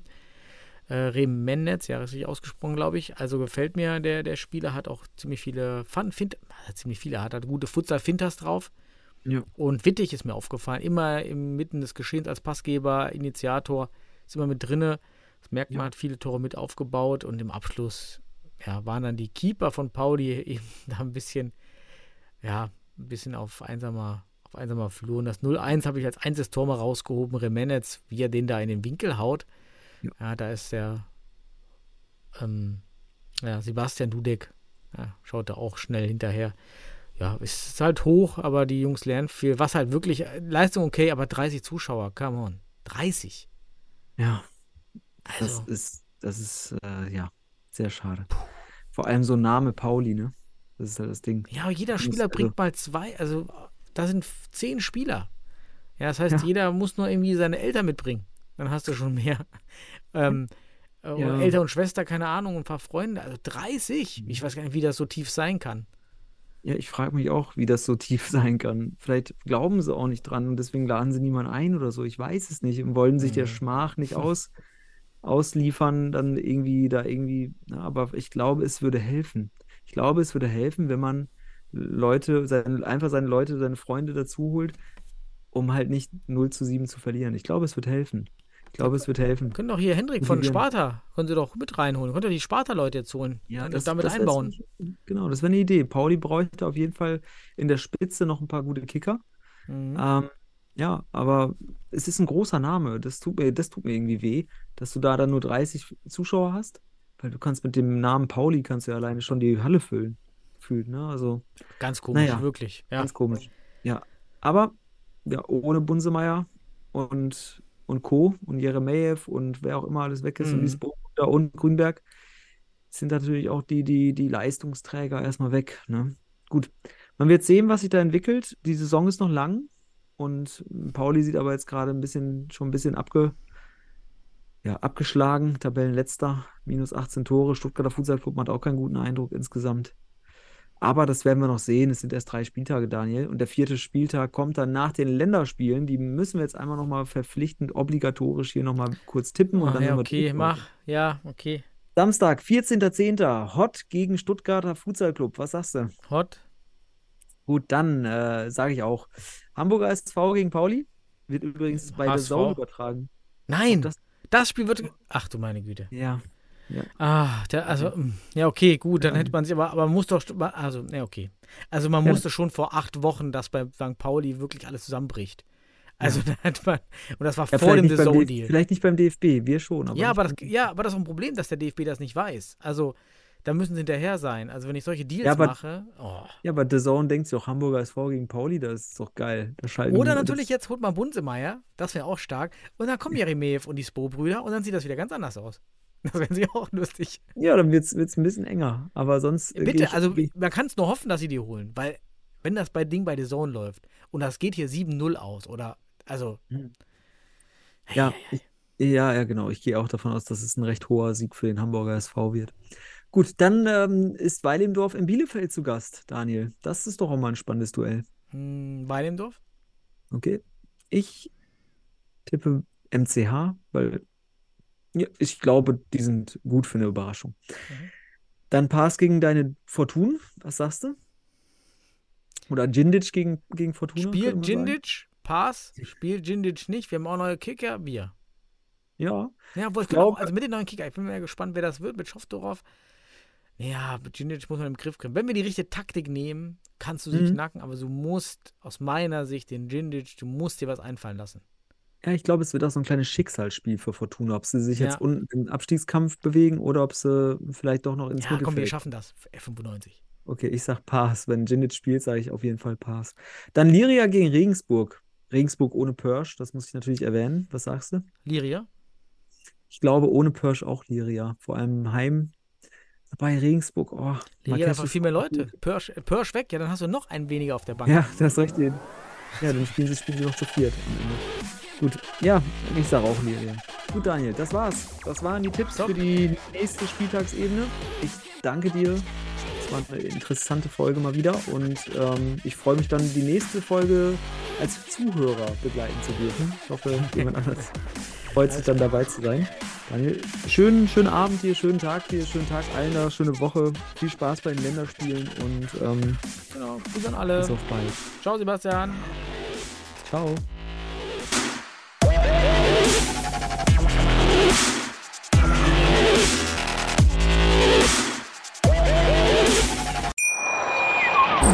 Wie baut man eine harmonische Beziehung zu seinem Hund auf? Puh, gar nicht so leicht. Und deshalb frage ich nach, wie es anderen Hundeeltern gelingt, beziehungsweise wie die daran arbeiten. Bei Iswas Dog reden wir dann drüber. Alle 14 Tage neu mit mir, Malte Asmus und unserer Expertin für eine harmonische Mensch-Hund-Beziehung, Melanie Lippisch. Ist was, Dog? Mit Malte Asmus. Überall, wo es Podcasts gibt.